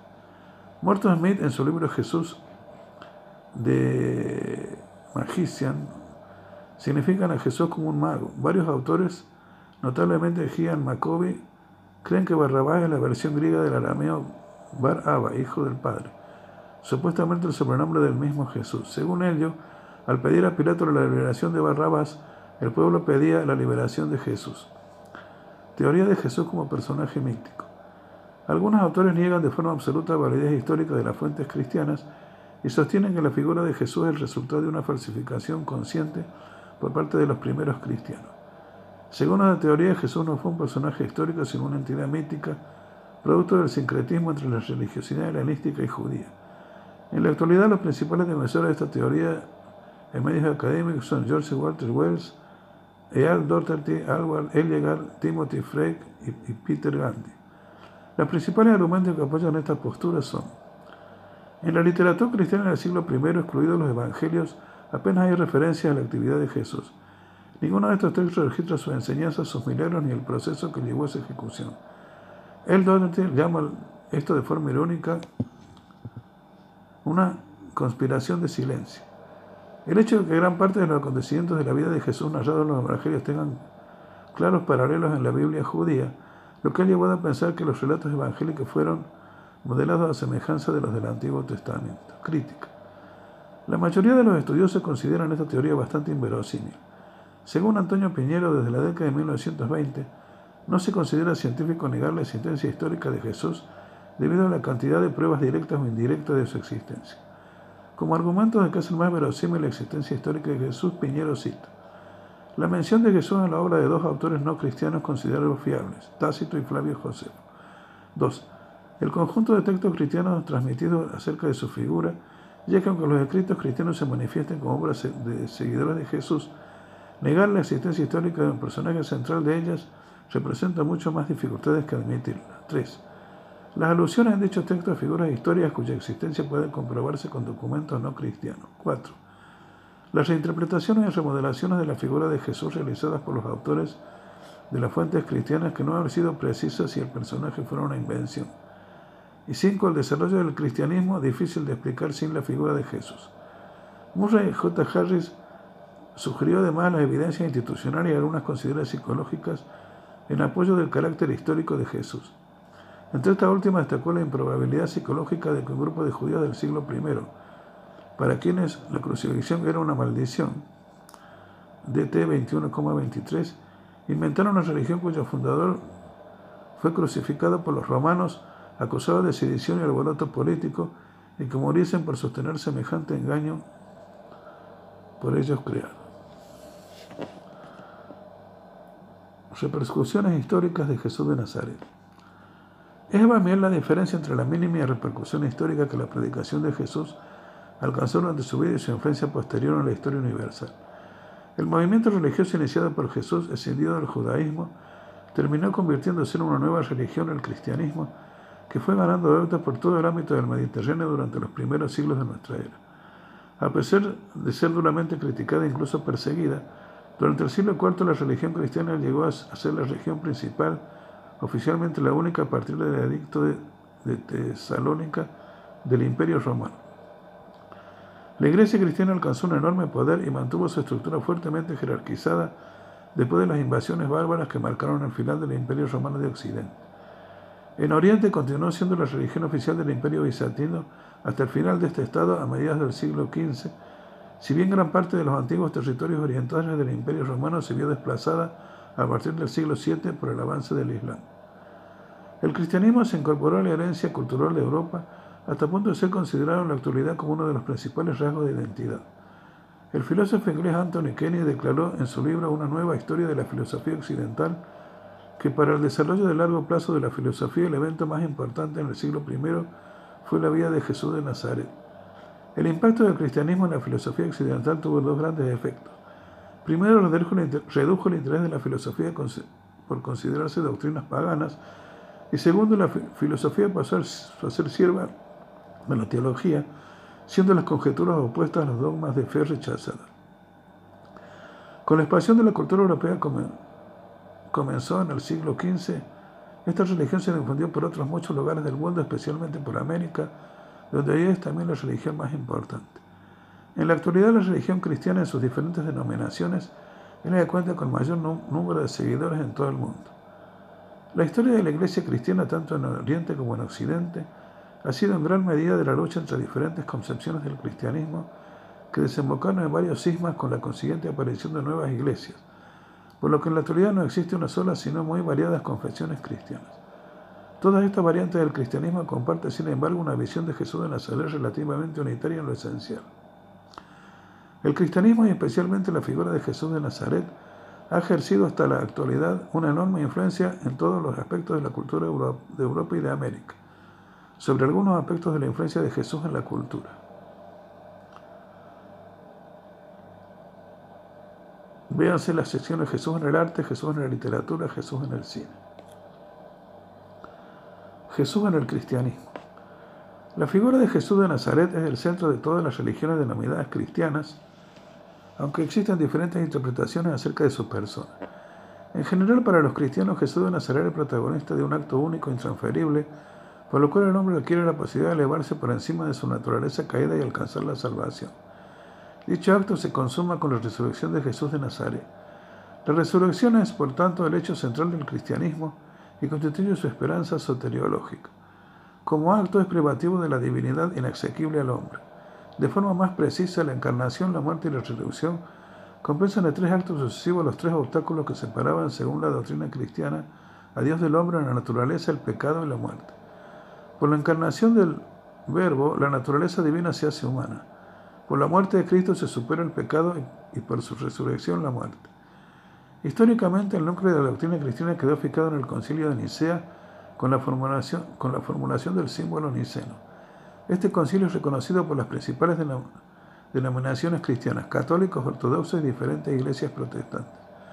El texto del credo de Niceno en los referentes a Jesús es el siguiente. Y en un Señor Jesucristo, el Hijo de Dios, engendrado como unigénito del Padre, es decir, de la sustancia del Padre. Dios es Dios, luz de luz. Dios verdadero de Dios verdadero, engendrado, no hechos, consustancial al Padre, mediante el cual todas las cosas fueron hechas, tanto las que están en los cielos como las que están en la tierra. Quienes para nosotros los humanos y para nuestra salvación descendió y se hizo carne, se hizo humano y sufrió y resucitó el tercer día, y vendrá a juzgar a los vivos y a los muertos. Existen, sin embargo, iglesias no trinitarias que no reconocieron la existencia de una trinidad de personas en Dios, por ejemplo el arrianismo y posteriormente el unitarismo. Jesús de Nazaret también consideraba la encarnación del Hijo, segunda persona o hipóstasis de la Trinidad cristiana. Es hijo por naturaleza y no por adopción, lo que quiere decir que su divinidad y su humanidad son inseparables. La relación entre la naturaleza divina y humana quedó fijada en el concilio de Calcedonia en estos términos. Siguiendo con unanimidad a los santos padres, nosotros enseñamos que se ha de confesar uno solo y mismo Hijo, nuestro Señor Jesucristo, perfecto en su divinidad y perfecto en su humanidad. Verdadero Dios y verdadero hombre con alma racional y cuerpo. Consustancial con el Padre en cuanto a la divinidad y consustancial con nosotros en cuanto a la humanidad. En todo lo semejante a nosotros menos en el pecado nacido del Padre antes de todos los siglos según la divinidad. Y en los últimos días por nosotros y por nuestra salvación, nacido de María la Virgen Madre de Dios según la humanidad. Uno y el mismo Cristo Señor, Hijo unigénito en dos naturalezas bien distintas, inmutables, indivisibles inseparables. La diferencia de naturalezas en ningún modo es suprimida por la unión. Más bien se conservan las propiedades de cada naturaleza y concuerdan con una persona y en un sujeto. No está dividido ni el partido en dos personas, sino uno y el, y el mismo Hijo único. Dios Verbo Jesús Señor, como desde el principio de los profetas, y el mismo Jesucristo nos enseñó y transmitió el símbolo de los padres. Tras haber sido reguladas totalmente por nosotros estas cosas, con toda exactitud y armonía, este santo sínodo ecuménico decidió que nadie permita proferir otra fe, ni escribirla, ni adaptarla, ni pensarla o enseñarla a otros. Denominaciones cristianas con discrepancias conciliares. Existen algunas religiones cristianas minoritarias que no comparten las definiciones dogmáticas del concilio de Nicea, del concilio de Éfeso y del concilio de Calcedonia. Nestorianismo. Variante doctrinal inspirada en el pensamiento de Nestorio, que cuenta con iglesias activas actualmente como la Iglesia Siria de Oriente. El centro de su doctrina es el rechazo a considerar que Dios Hijo pudo ser niño alguna vez. En consecuencia separan la persona humana y la persona divina de Jesús. Fue rechazada por el concilio de Éfeso. Monofisismo. Es la variante doctrinal que unifica en una de las dos naturalezas de Jesús de Nazaret. Fue promovida por Eutecas y rechazada por el concilio de Calcedonia. Se acusaba a las iglesias ortodoxas orientales, entre ellas la iglesia copta, de ser monofisitas, pero ellas también rechazan la teología de Eutecas y defienden el miafisismo. Jesús en los nuevos movimientos religiosos de origen cristiano. Varios movimientos religiosos de filiación cristiana surgidos a partir de la segunda mitad del siglo XIX se aparta de las creencias tradicionales de las religiones cristianas mayoritarias en lo referente a la doctrina de la Trinidad, naturaleza de Cristo y su misión. Por ello se discute por parte de los grupos tradicionales si estos movimientos pueden considerarse propiamente cristianos. Los mormones, la Iglesia de Jesucristo de Santo de los Últimos Días, creen que Jesucristo ofrece la salvación en dos aspectos diferentes, de la muerte física y de la muerte espiritual. La Iglesia mormona, fundada en Estados Unidos, también mantiene la creencia que después de su resurrección, Jesucristo visitó América y continuó allí su enseñanza. Los testigos de Jehová consideran a Jesús como el único ser creado por Dios directamente y que actualmente no es un hombre ni el Dios Todopoderoso, sino una poderosa criatura espiritual introducida como rey. También creen que Jesús no es parte de una Trinidad y que no resucitó por sí mismo, sino que Dios lo resucitó. Los testigos de Jehová afirman que Jesús no murió en una cruz, sino en un madero, y por ende no usan la cruz ni ningún otro símbolo. Otro punto que caracteriza su creencia es que Jesucristo se convirtió en rey en el cielo en el año 1914 y que el arcángel Miguel es Jesucristo en su posición celestial. Para la ciencia cristiana y Iglesia Científica de Cristo, de Mary Baker Eddy, Jesús, el Cristo, tiene una dualidad. Uno es Jesús como hombre y la otra es Cristo como idea divina. Jesús representó a Cristo, es decir, la verdadera idea de Dios. Este Cristo espíritu gobernó a Jesús físico. Con la ascensión desapareció Jesús, pero la identidad espiritual de Cristo continúa existiendo en el orden eterno de la ciencia divina, redimiendo los pecados del mundo. Jesús no es Dios, sino el Hijo de Dios y uno con Dios en calidad y no en cantidad. Dios no es un salvador corpóreo, sino un principio salvador. La salvación no se logra mediante el perdón, sino una reforma y recurso del Espíritu. Los adventistas del séptimo día hacen hincapié, como la mayoría de los grupos adventistas, en una escatología de signo milenarista que considera inminente la parucía, segunda venida de Cristo, la cual se realizará de modo visible y tangible. Otros movimientos se apartan bastante más de las creencias cristianas, ya que niegan de plano su misión salvadora. Jesús en otras religiones. Jesús según el judaísmo. El judaísmo, religión cuyo marco se desarrolló la preocupación de Jesús, rechaza la creencia de Jesús es Dios, ya que resulta incompatible con su estricto monoteísmo. Igualmente rechaza su identificación con el Mesías como profeta. En líneas generales puede decirse que el judaísmo prestó escasa atención a Jesús de Nazaret. Sin embargo, un personaje llamado Jetsu es mencionado en los antiguos textos bíblicos entre ellos el Talmud de Babilonia, redactado en fecha anterior al año 600, y la literatura midrásica entre el año 200 y 700. El nombre es similar, pero no idéntico a Yeshua, que es considerado por muchos autores el nombre original de Jesús en arameo. Además, en varios manuscritos del Talmud de Babilonia aparece con el sobrenombre de Ha-Notz-Tri, que puede significar el nazareno.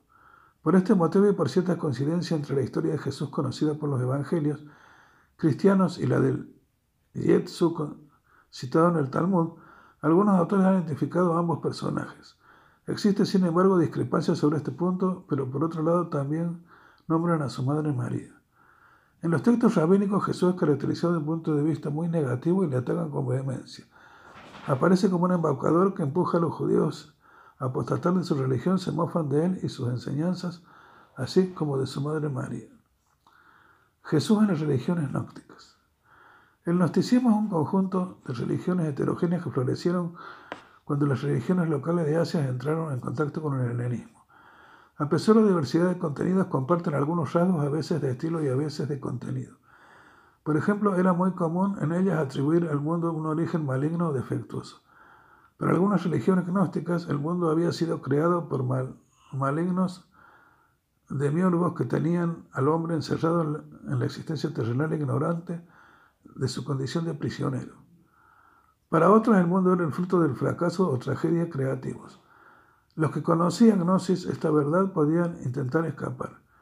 El contacto con el cristianismo aparecieron nuevas variantes gnósticas. Las más destacadas fueron Marción de Sinope, siglo II. Es el único gnóstico que reconoció a Jesús de Nazaret como único y verdadero Hijo de Dios sin embargo, el Dios que propone la marción no es el Dios del Antiguo Testamento y por tanto su acto más que redentor es liberador. Es decir, que el Dios del Antiguo Testamento crea al hombre y el Dios del Nuevo Testamento lo libera o, mano, o manomite pagando para ello el precio de su sangre. Valentín, siglo II, fue el fundador de otra escuela gnóstica. Para él Jesús de Nazaret fue una divinidad creada para remediar a la propia divinidad de un defecto de desorden interno sufrido durante el proceso de la creación. Simón el siglo I, fue un predicador gnóstico que se autoproclamó en la encarnación del Padre. Para él Jesús de Nazaret habría sido una encarnación previa del Hijo. Basílides de Alejandría, siglo II, fue el fundador de otra secta gnóstica. Consideraba que la muerte de Jesús era incompatible con su naturaleza divina y por lo tanto había sido una muerte ilusoria. Mani, siglo III, fundador del maniqueísmo dentro de su sistema, Jesús de Nazaret, Zoroastro y Buda habían sido tres predecesores cuya enseñanza completaba y culminaba. Jesús según el Islam. Jesús llamado en lengua árabe Isa o Isa Mariam, Jesús hijo de María, es uno de los principales profetas del Islam.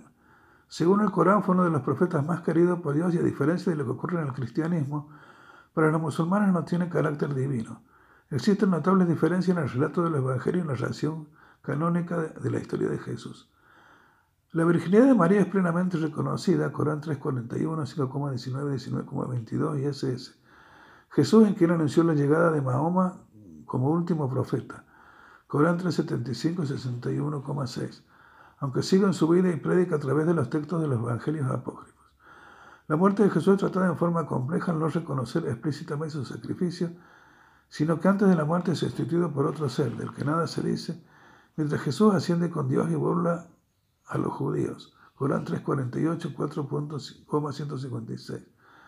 La muerte ignominiosa de Jesús no se contempla, aunque sí se afirma su regreso el día del juicio final, Corán 457, 43,61. Y el descubrimiento en este día de que la obra de Jesús fue verdadera en el sentido del enviado por Dios. El Corán rechaza la Trinidad según el concepto del Tawil, teniéndolo por falso y considera a Jesús verbo de Dios, pero no hijo de él.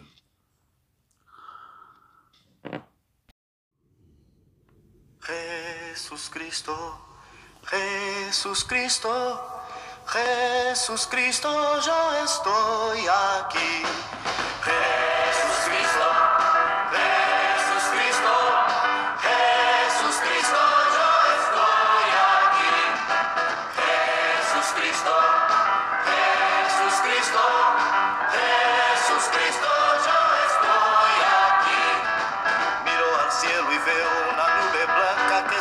Miro a la tierra y veo una multitud que está caminando.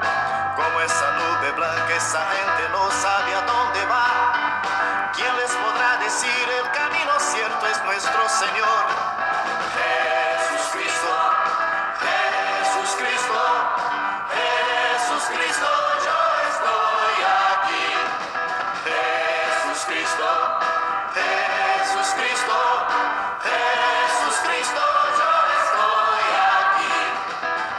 Esa multitud en el pecho lleva el amor y paz.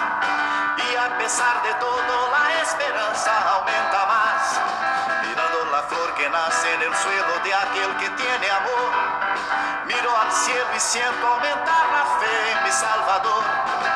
Jesús Cristo, Jesús Cristo, Jesús Cristo, yo estoy aquí.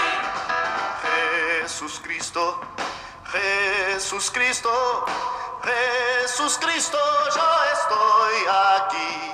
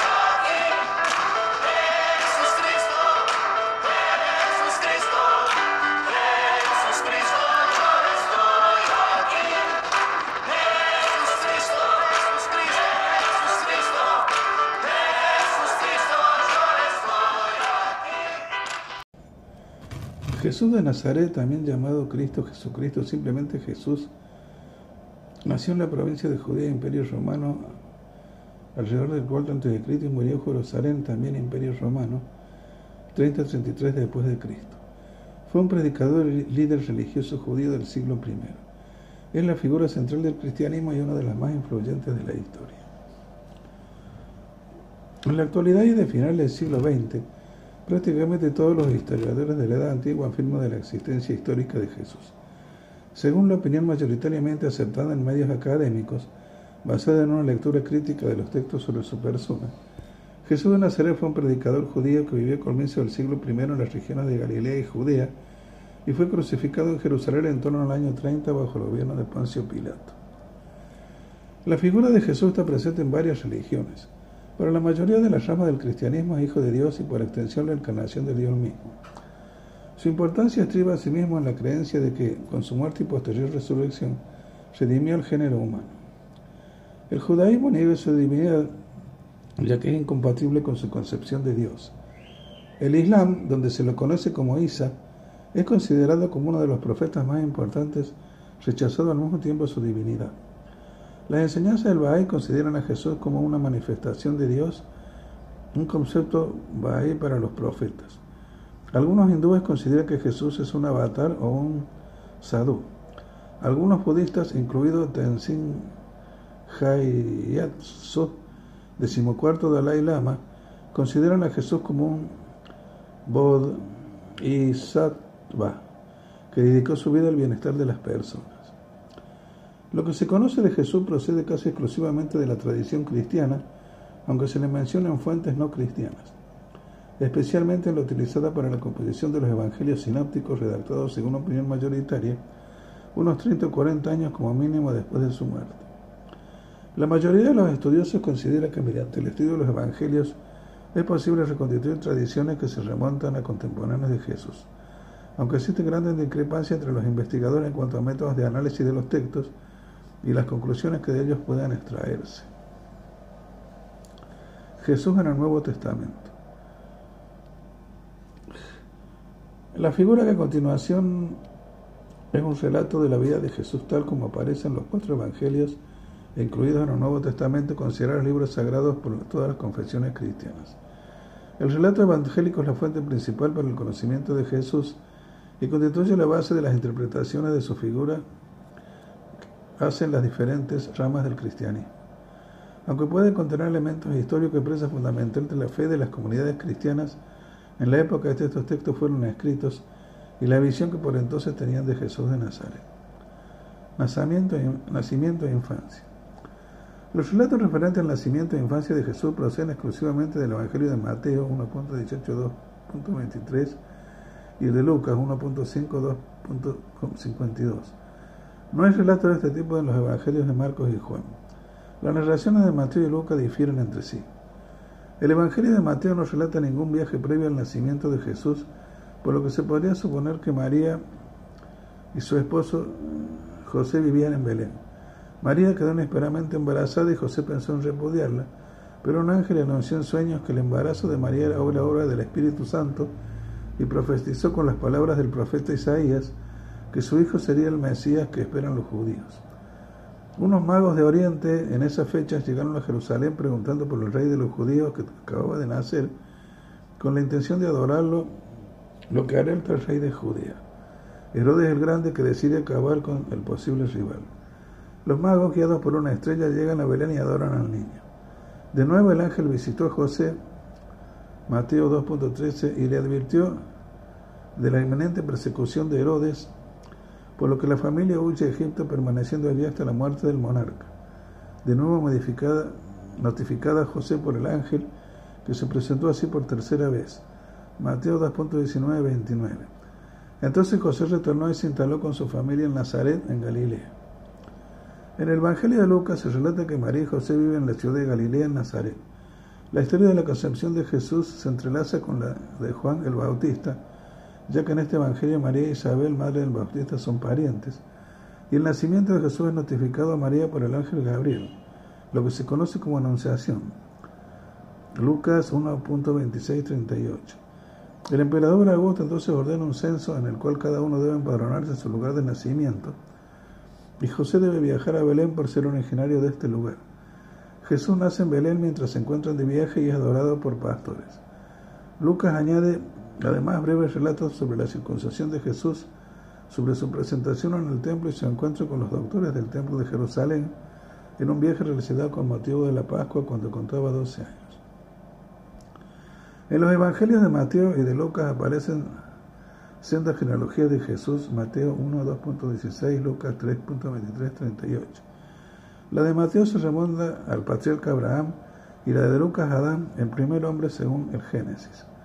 Estas dos genealogías son idénticas entre Abraham y David, pero refieren a partir de pero, pero difieren, perdón, a partir de este último, ya que la de Mateo hace a Jesús descendiente de Salomón, mientras que según Lucas su linaje procedía de Natán, otro de los hijos de David.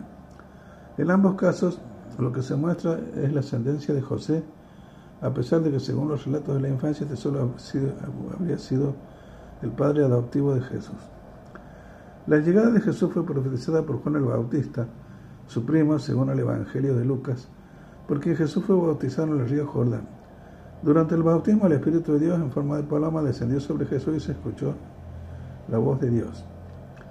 Según los evangelios sinápticos, el Espíritu condujo, a Jesús al desierto donde ayunó durante 40 días y superó las tentaciones a las que fue sometido por el demonio. No se menciona este episodio del evangelio en el Evangelio de Juan. Después de Jesús marchó a Galilea, se estableció en Cafarnaúm y comenzó a predicar la llegada del reino de Dios. Vida pública. Acompañado por sus seguidores, Jesús recorrió la región de Galilea y Judea, predicando el Evangelio y realizando numerosos milagros. El orden de los hechos y dichos de Jesús varía según los diferentes relatos evangélicos. Tampoco se indica cuánto tiempo duró la vida pública de Jesús.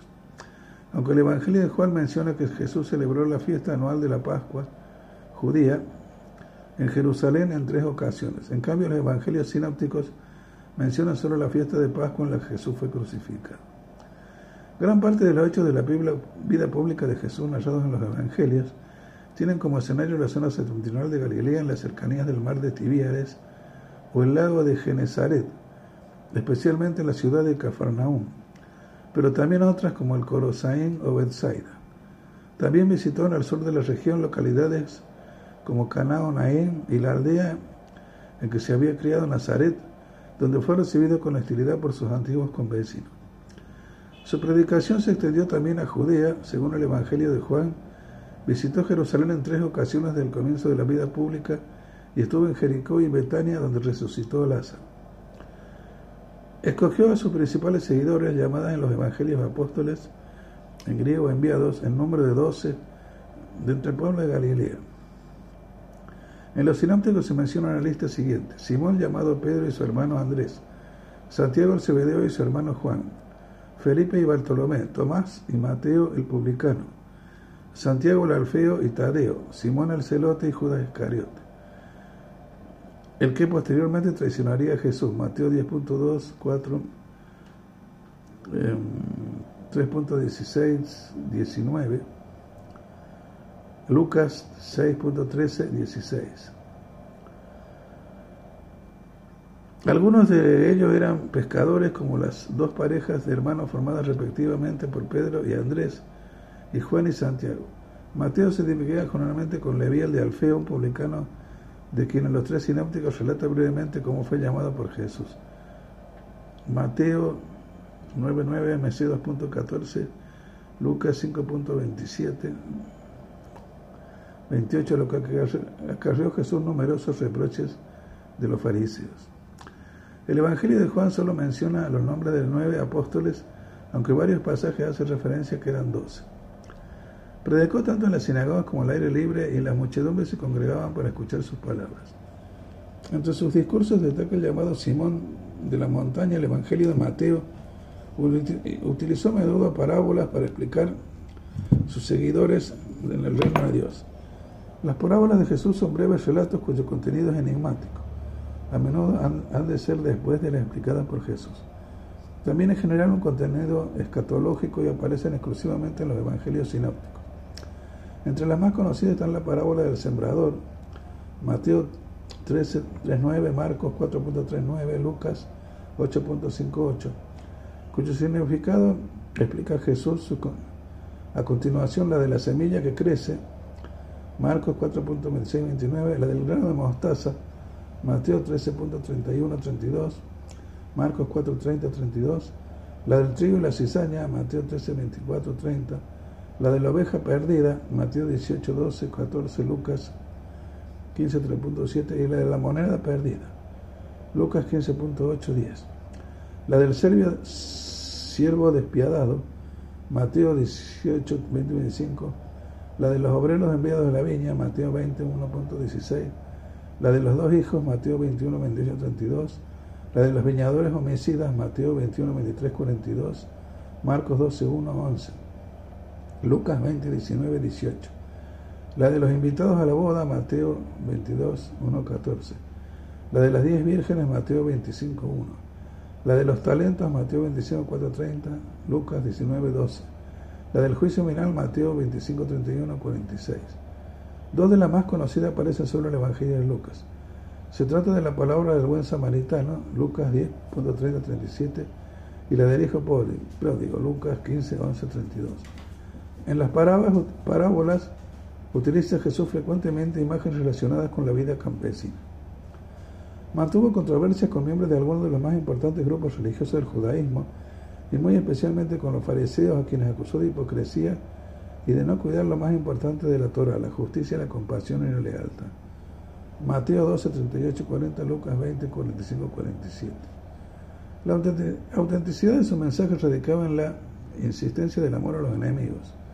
Mateo 5.38, 48, Lucas 6, 27, 36, así como en su relación estrechísima con Dios, a quien llamaba en arameo con la expresión familiar Abba, Padre, que ni Marcos, Marcos 14, 36, ni Pablo, RM 8.15, Gal 4.6 traduce.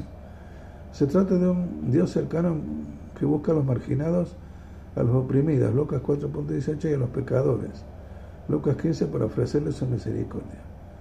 La oración del Padre Nuestro, Mateo 6.9, 13, Lucas 1.14, 11.14, que recomendó a sus seguidores es la clara expresión de esta relación, de la cercanía de Dios antes mencionadas.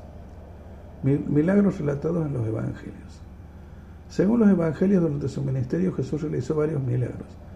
En total, en los cuatro Evangelios canónicos se narran 27 milagros de los cuales 14 son curaciones de distintas enfermedades, 5 exorcismos, 3 resurrecciones, 2 prodigios de tipo natural y 3 signos extraordinarios. Los evangelios narran las siguientes curaciones milagrosas obradas por Jesús. Sanó la fiebre de la suegra de Pedro en su casa de Cafarnaún, tomándola de la mano. Marcos 1.29-31, Mateo 5.14-15, Lucas 4.38-39. Sanó un leproso galileo mediante la palabra y el contacto con su mano. Marcos 1.40-45, Mateo 8.1, Lucas 5.12-16. Sanó un paralítico en Cafarnaón que fue presentado en una camella y al que había perdonado sus pecados, ordenándose que se levantara y se fuera a su casa. Marcos 2.12, Mateo 9.1-8, Lucas 5.17-26. Sanó un hombre con la mano seca en sábado en una sinagoga mediante la palabra. Marcos 3,1-6, Mateo 12,9-14, Lucas 6,6-11. Sanó una mujer que padecía el flujo de sangre que sanó al tocar el vestido de Jesús. Marcos 5.25.4, Mateo 9.18.26, Lucas 8,40-56. Sanó un sordomudo en la Decápolis metiéndole los dedos en los oídos escupiendo, tocando la lengua y diciendo, falta que significa ábrete. Marcos 7.31-37. Sanó un ciego en Bethsaida poniéndole saliva en los ojos y poniéndole las manos. Marcos 8.22-26. Sanó a Bartimeo, el ciego de Jericó. Mateo 20, 29, 34, Marcos 30, 46, 52, Lucas 18, 35, 45. Sanó a distancia el creo de centurión de Cafarnaúm. Mateo 8.5, 13, Lucas 7,1, 10, JN 4,43, 54, JN 443, 54. Sanó una mujer que estaba encorvada y no podía enderezarse mediante la palabra y la imposición de manos. Lucas 13.17. Esta curación también tuvo lugar en sábado y en una sinagoga. Sanó un hidrópico en sábado en casa de uno de los principales fariseos. Lucas 14, 1.6. Sanó a diez leprosos que encontró en el camino a Jerusalén mediante la palabra. Lucas 17,11, 19.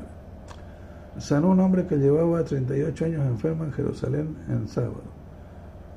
JN 5.1-9.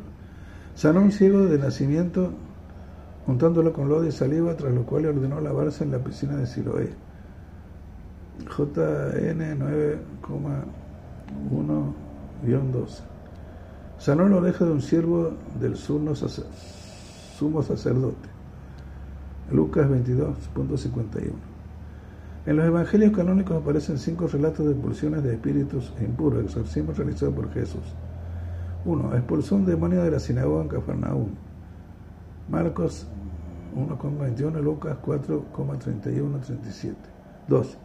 Expulsó otro en la región de Gerasa. Mateo 8,28, 34, Marcos 5,1, 21, Lucas 8,26, 39. 3. Expulsó a otro que poseía la hija de una mujer sirofenicia. Mateo 15,21, 28, Marcos 7,24, 30. Expulsó a otro que atormentaba a un epiléptico.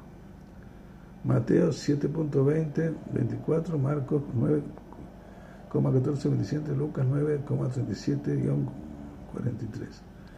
Expulsó un demonio mudo, Lucas 11,14, Mateo 12,22. Además hay varios pasajes que hacen referencia al modo genérico de exorcismo de Jesús. Marcos 1.32, 34, Marcos 3,10, 12.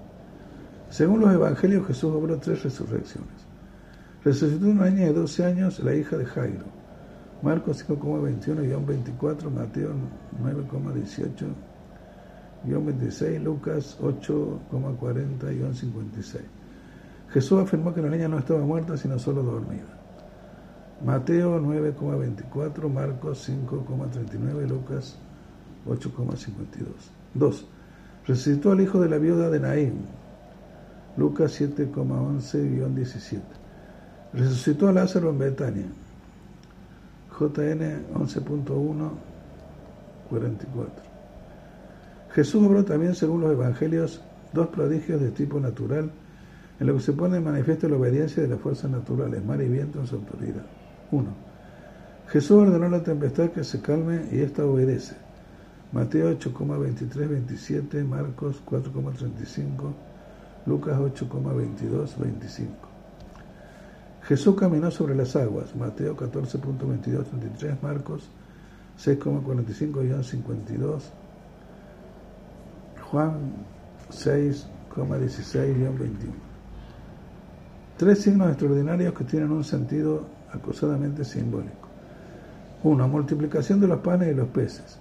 Es el único de todos los milagros de Jesús que es registrado por todos los evangelios. Marcos 6,32-44, Mateo 14,13-21, Lucas 9,10-17, Juan 6,1-13. Ocurre dos ocasiones según el Evangelio de Marcos 8.1-10 y el Evangelio de Mateo 15,32-39. 2. La pesca milagrosa.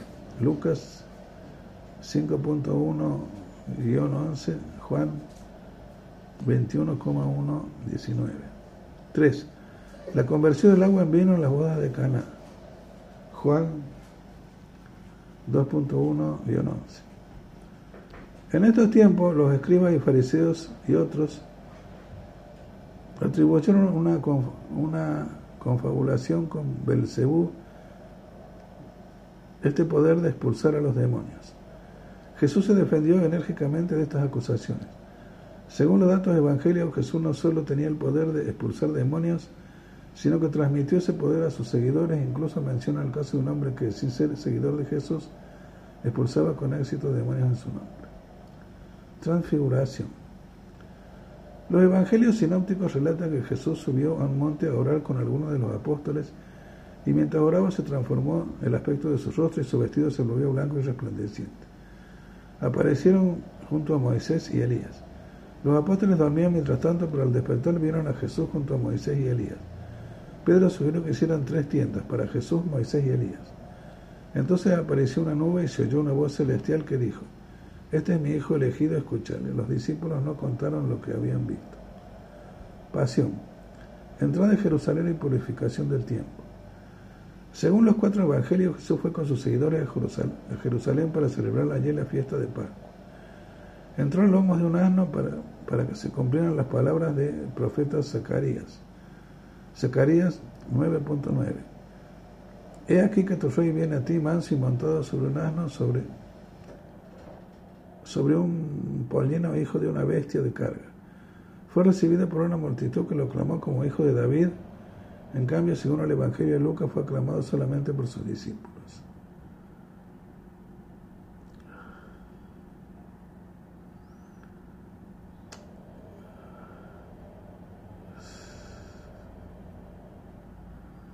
En el Evangelio de Lucas y en el de Juan, Jesús es aclamado como rey.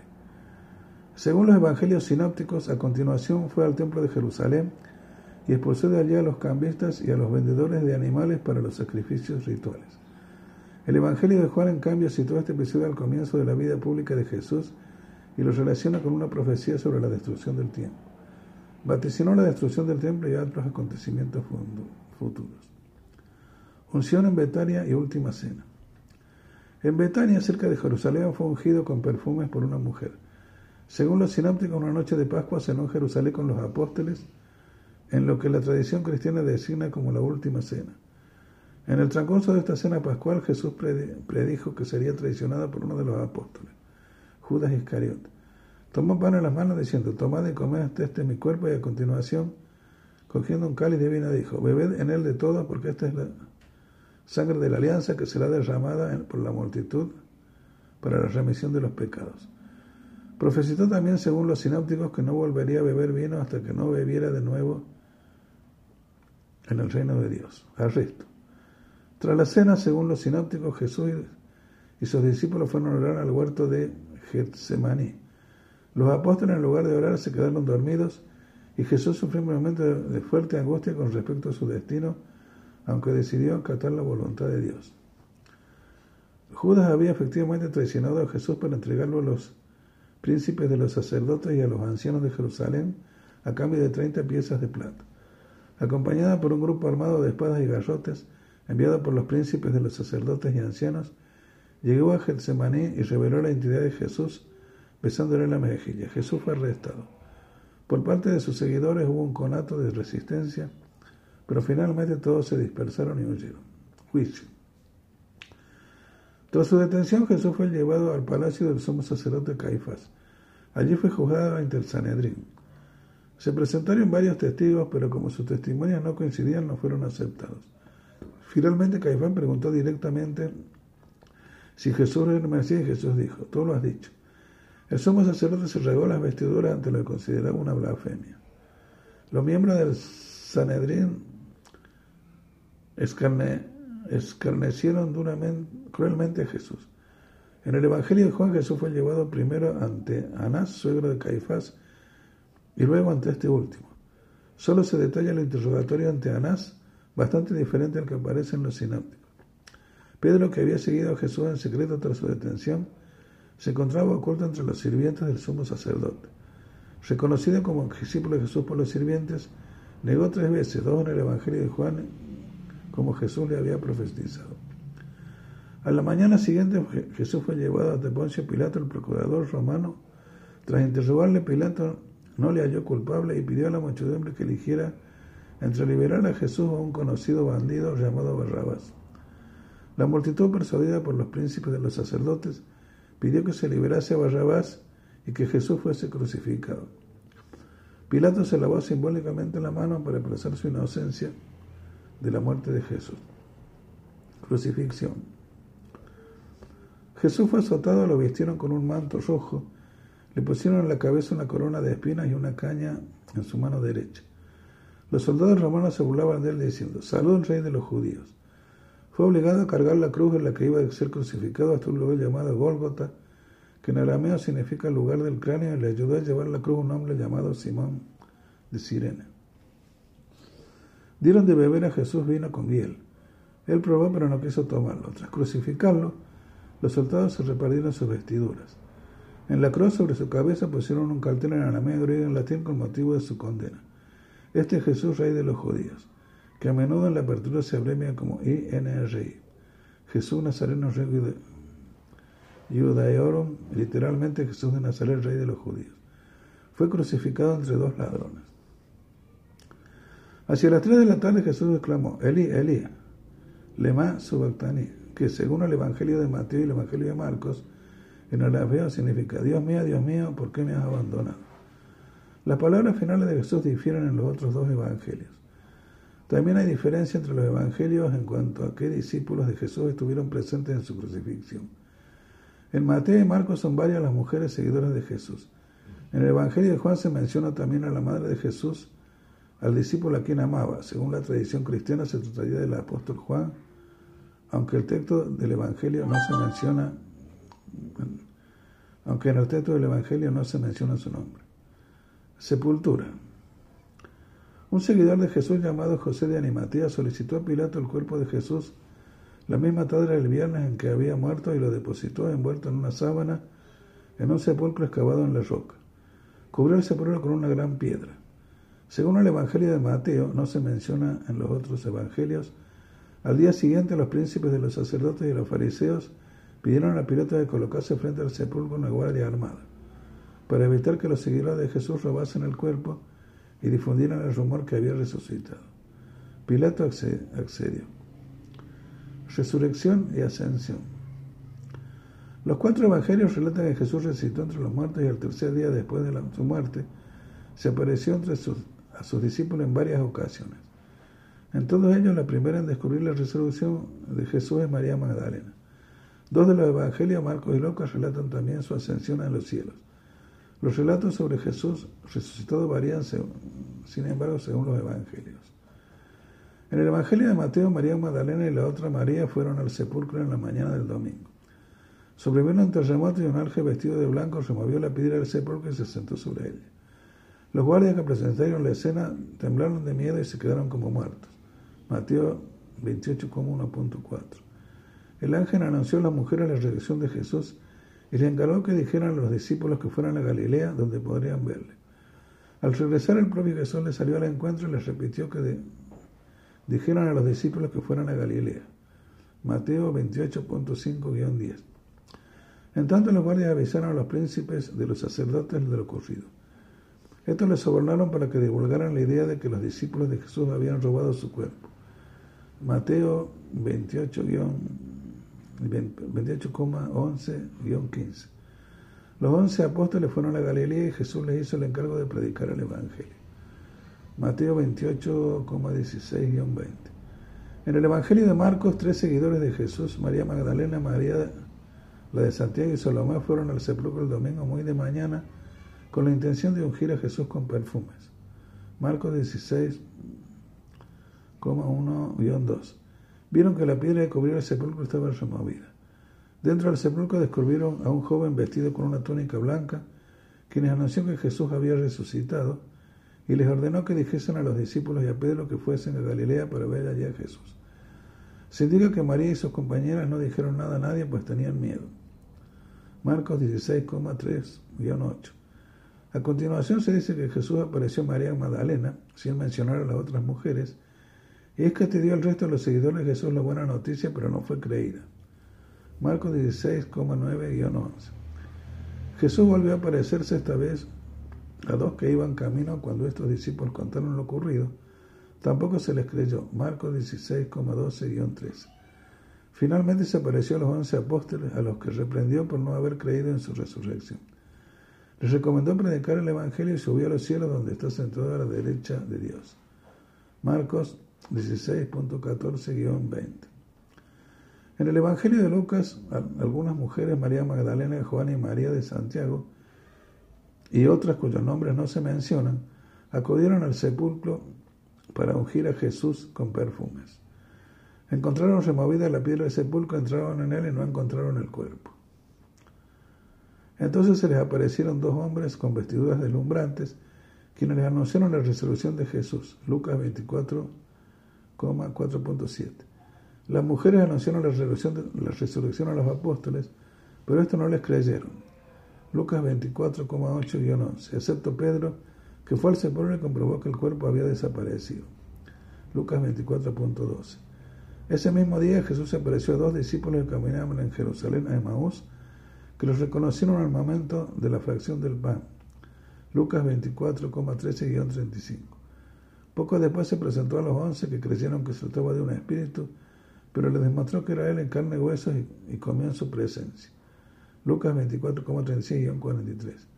Les explicó el sentido de su muerte y resurrección, Lucas 24,44-49, y más tarde los llevó cerca de Betania, donde ascendió al cielo.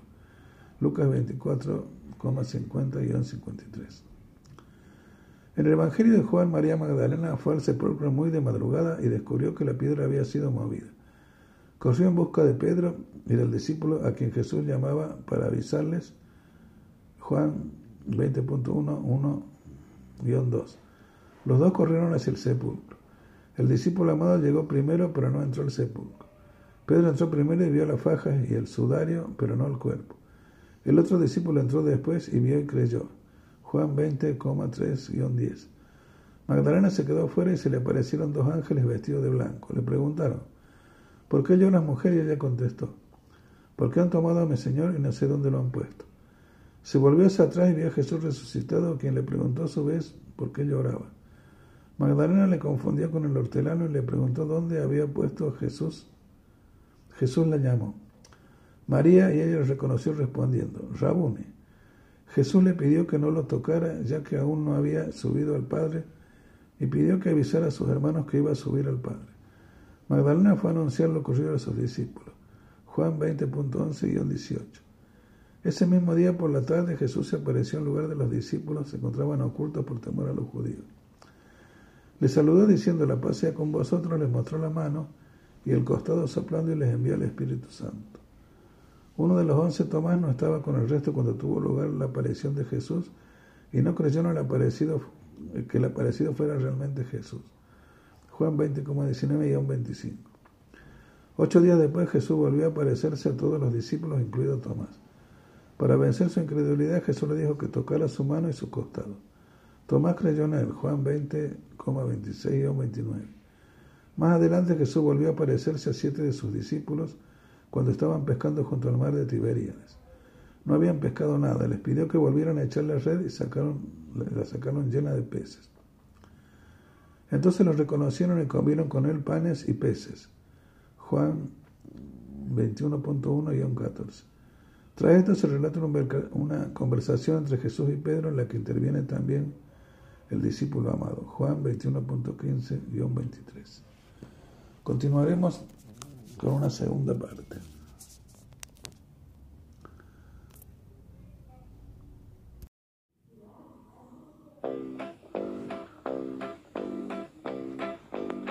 Voy a seguir una luz en lo alto, voy a oír una voz que me llama, voy a subir la montaña y estar aún más cerca de Dios y rezar. Voy a gritar y este mundo me oirá y me seguirá. Todo este camino y ayudará a mostrar cómo es este grito de amor y de fe. Voy a pedir que las estrellas no paren de brillar, que los niños no dejen de sonreír, que los hombres jamás se olviden de agradecer.